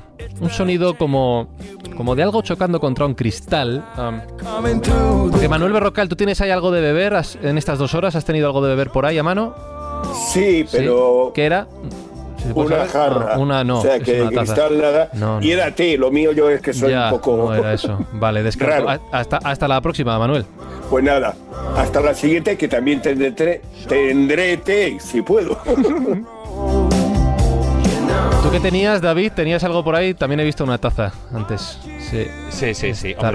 mi, taza de la Guerra de las sí, Y dentro eh, no había nada que chocara, ¿no? Dentro, eh, té, ya, ya, Hasta, hasta la semana que viene, David, con tu té. Un abrazo, millennials. Juan Ignacio Cuesta, ¿tú qué tenías de beber? Pues yo me he estado tomando una simple lata de cerveza de baja graduación, pero quisiera despedirme mm, recomendándole a, mi amiga Pepa sobre la España negra, eh, una película que nos hemos dejado en el zaguán, que es mi tío Jacinto.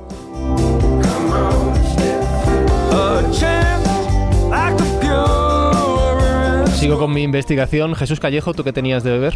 Nada, un simple y triste vaso de cristal con agua dentro, H2O. Nada comparado con lo que tiene Carlos Canales. Claro, es que mm, yo tenía una botella de agua tampoco, pero yo creo que lo que se ha escuchado al principio eran unos hielos chocando contra un cristal. ¿Qué tenías tú de beber, Carlos? Eh, ginebra Brookmans con tónica, obviamente, hielo y un poco de fresa.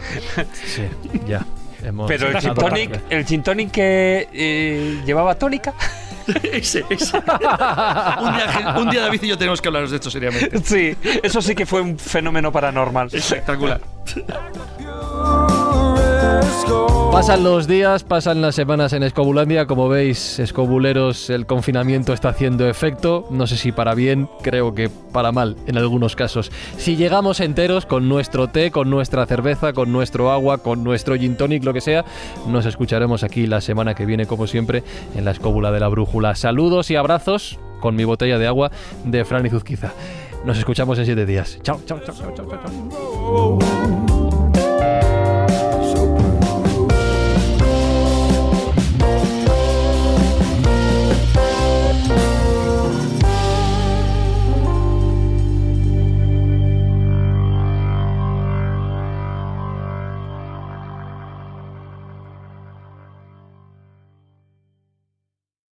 Una lista de opciones de desayuno que haría feliz a mamá. McMuffin calientito y tostado. Listo. Huevos perfectamente redondos. Listo. Salchicha sabrosa. Listo. Un iced coffee para disfrutar durante todo el día. Mamá jamás se había sentido tan orgullosa. En McDonald's, llévate dos Sausage McMuffin with Egg por 6 dólares. Combínalos con un Iced Caramel Macchiato. Precios y participación pueden variar. No puede ser combinada con ninguna otra oferta. Producto individual a precio regular.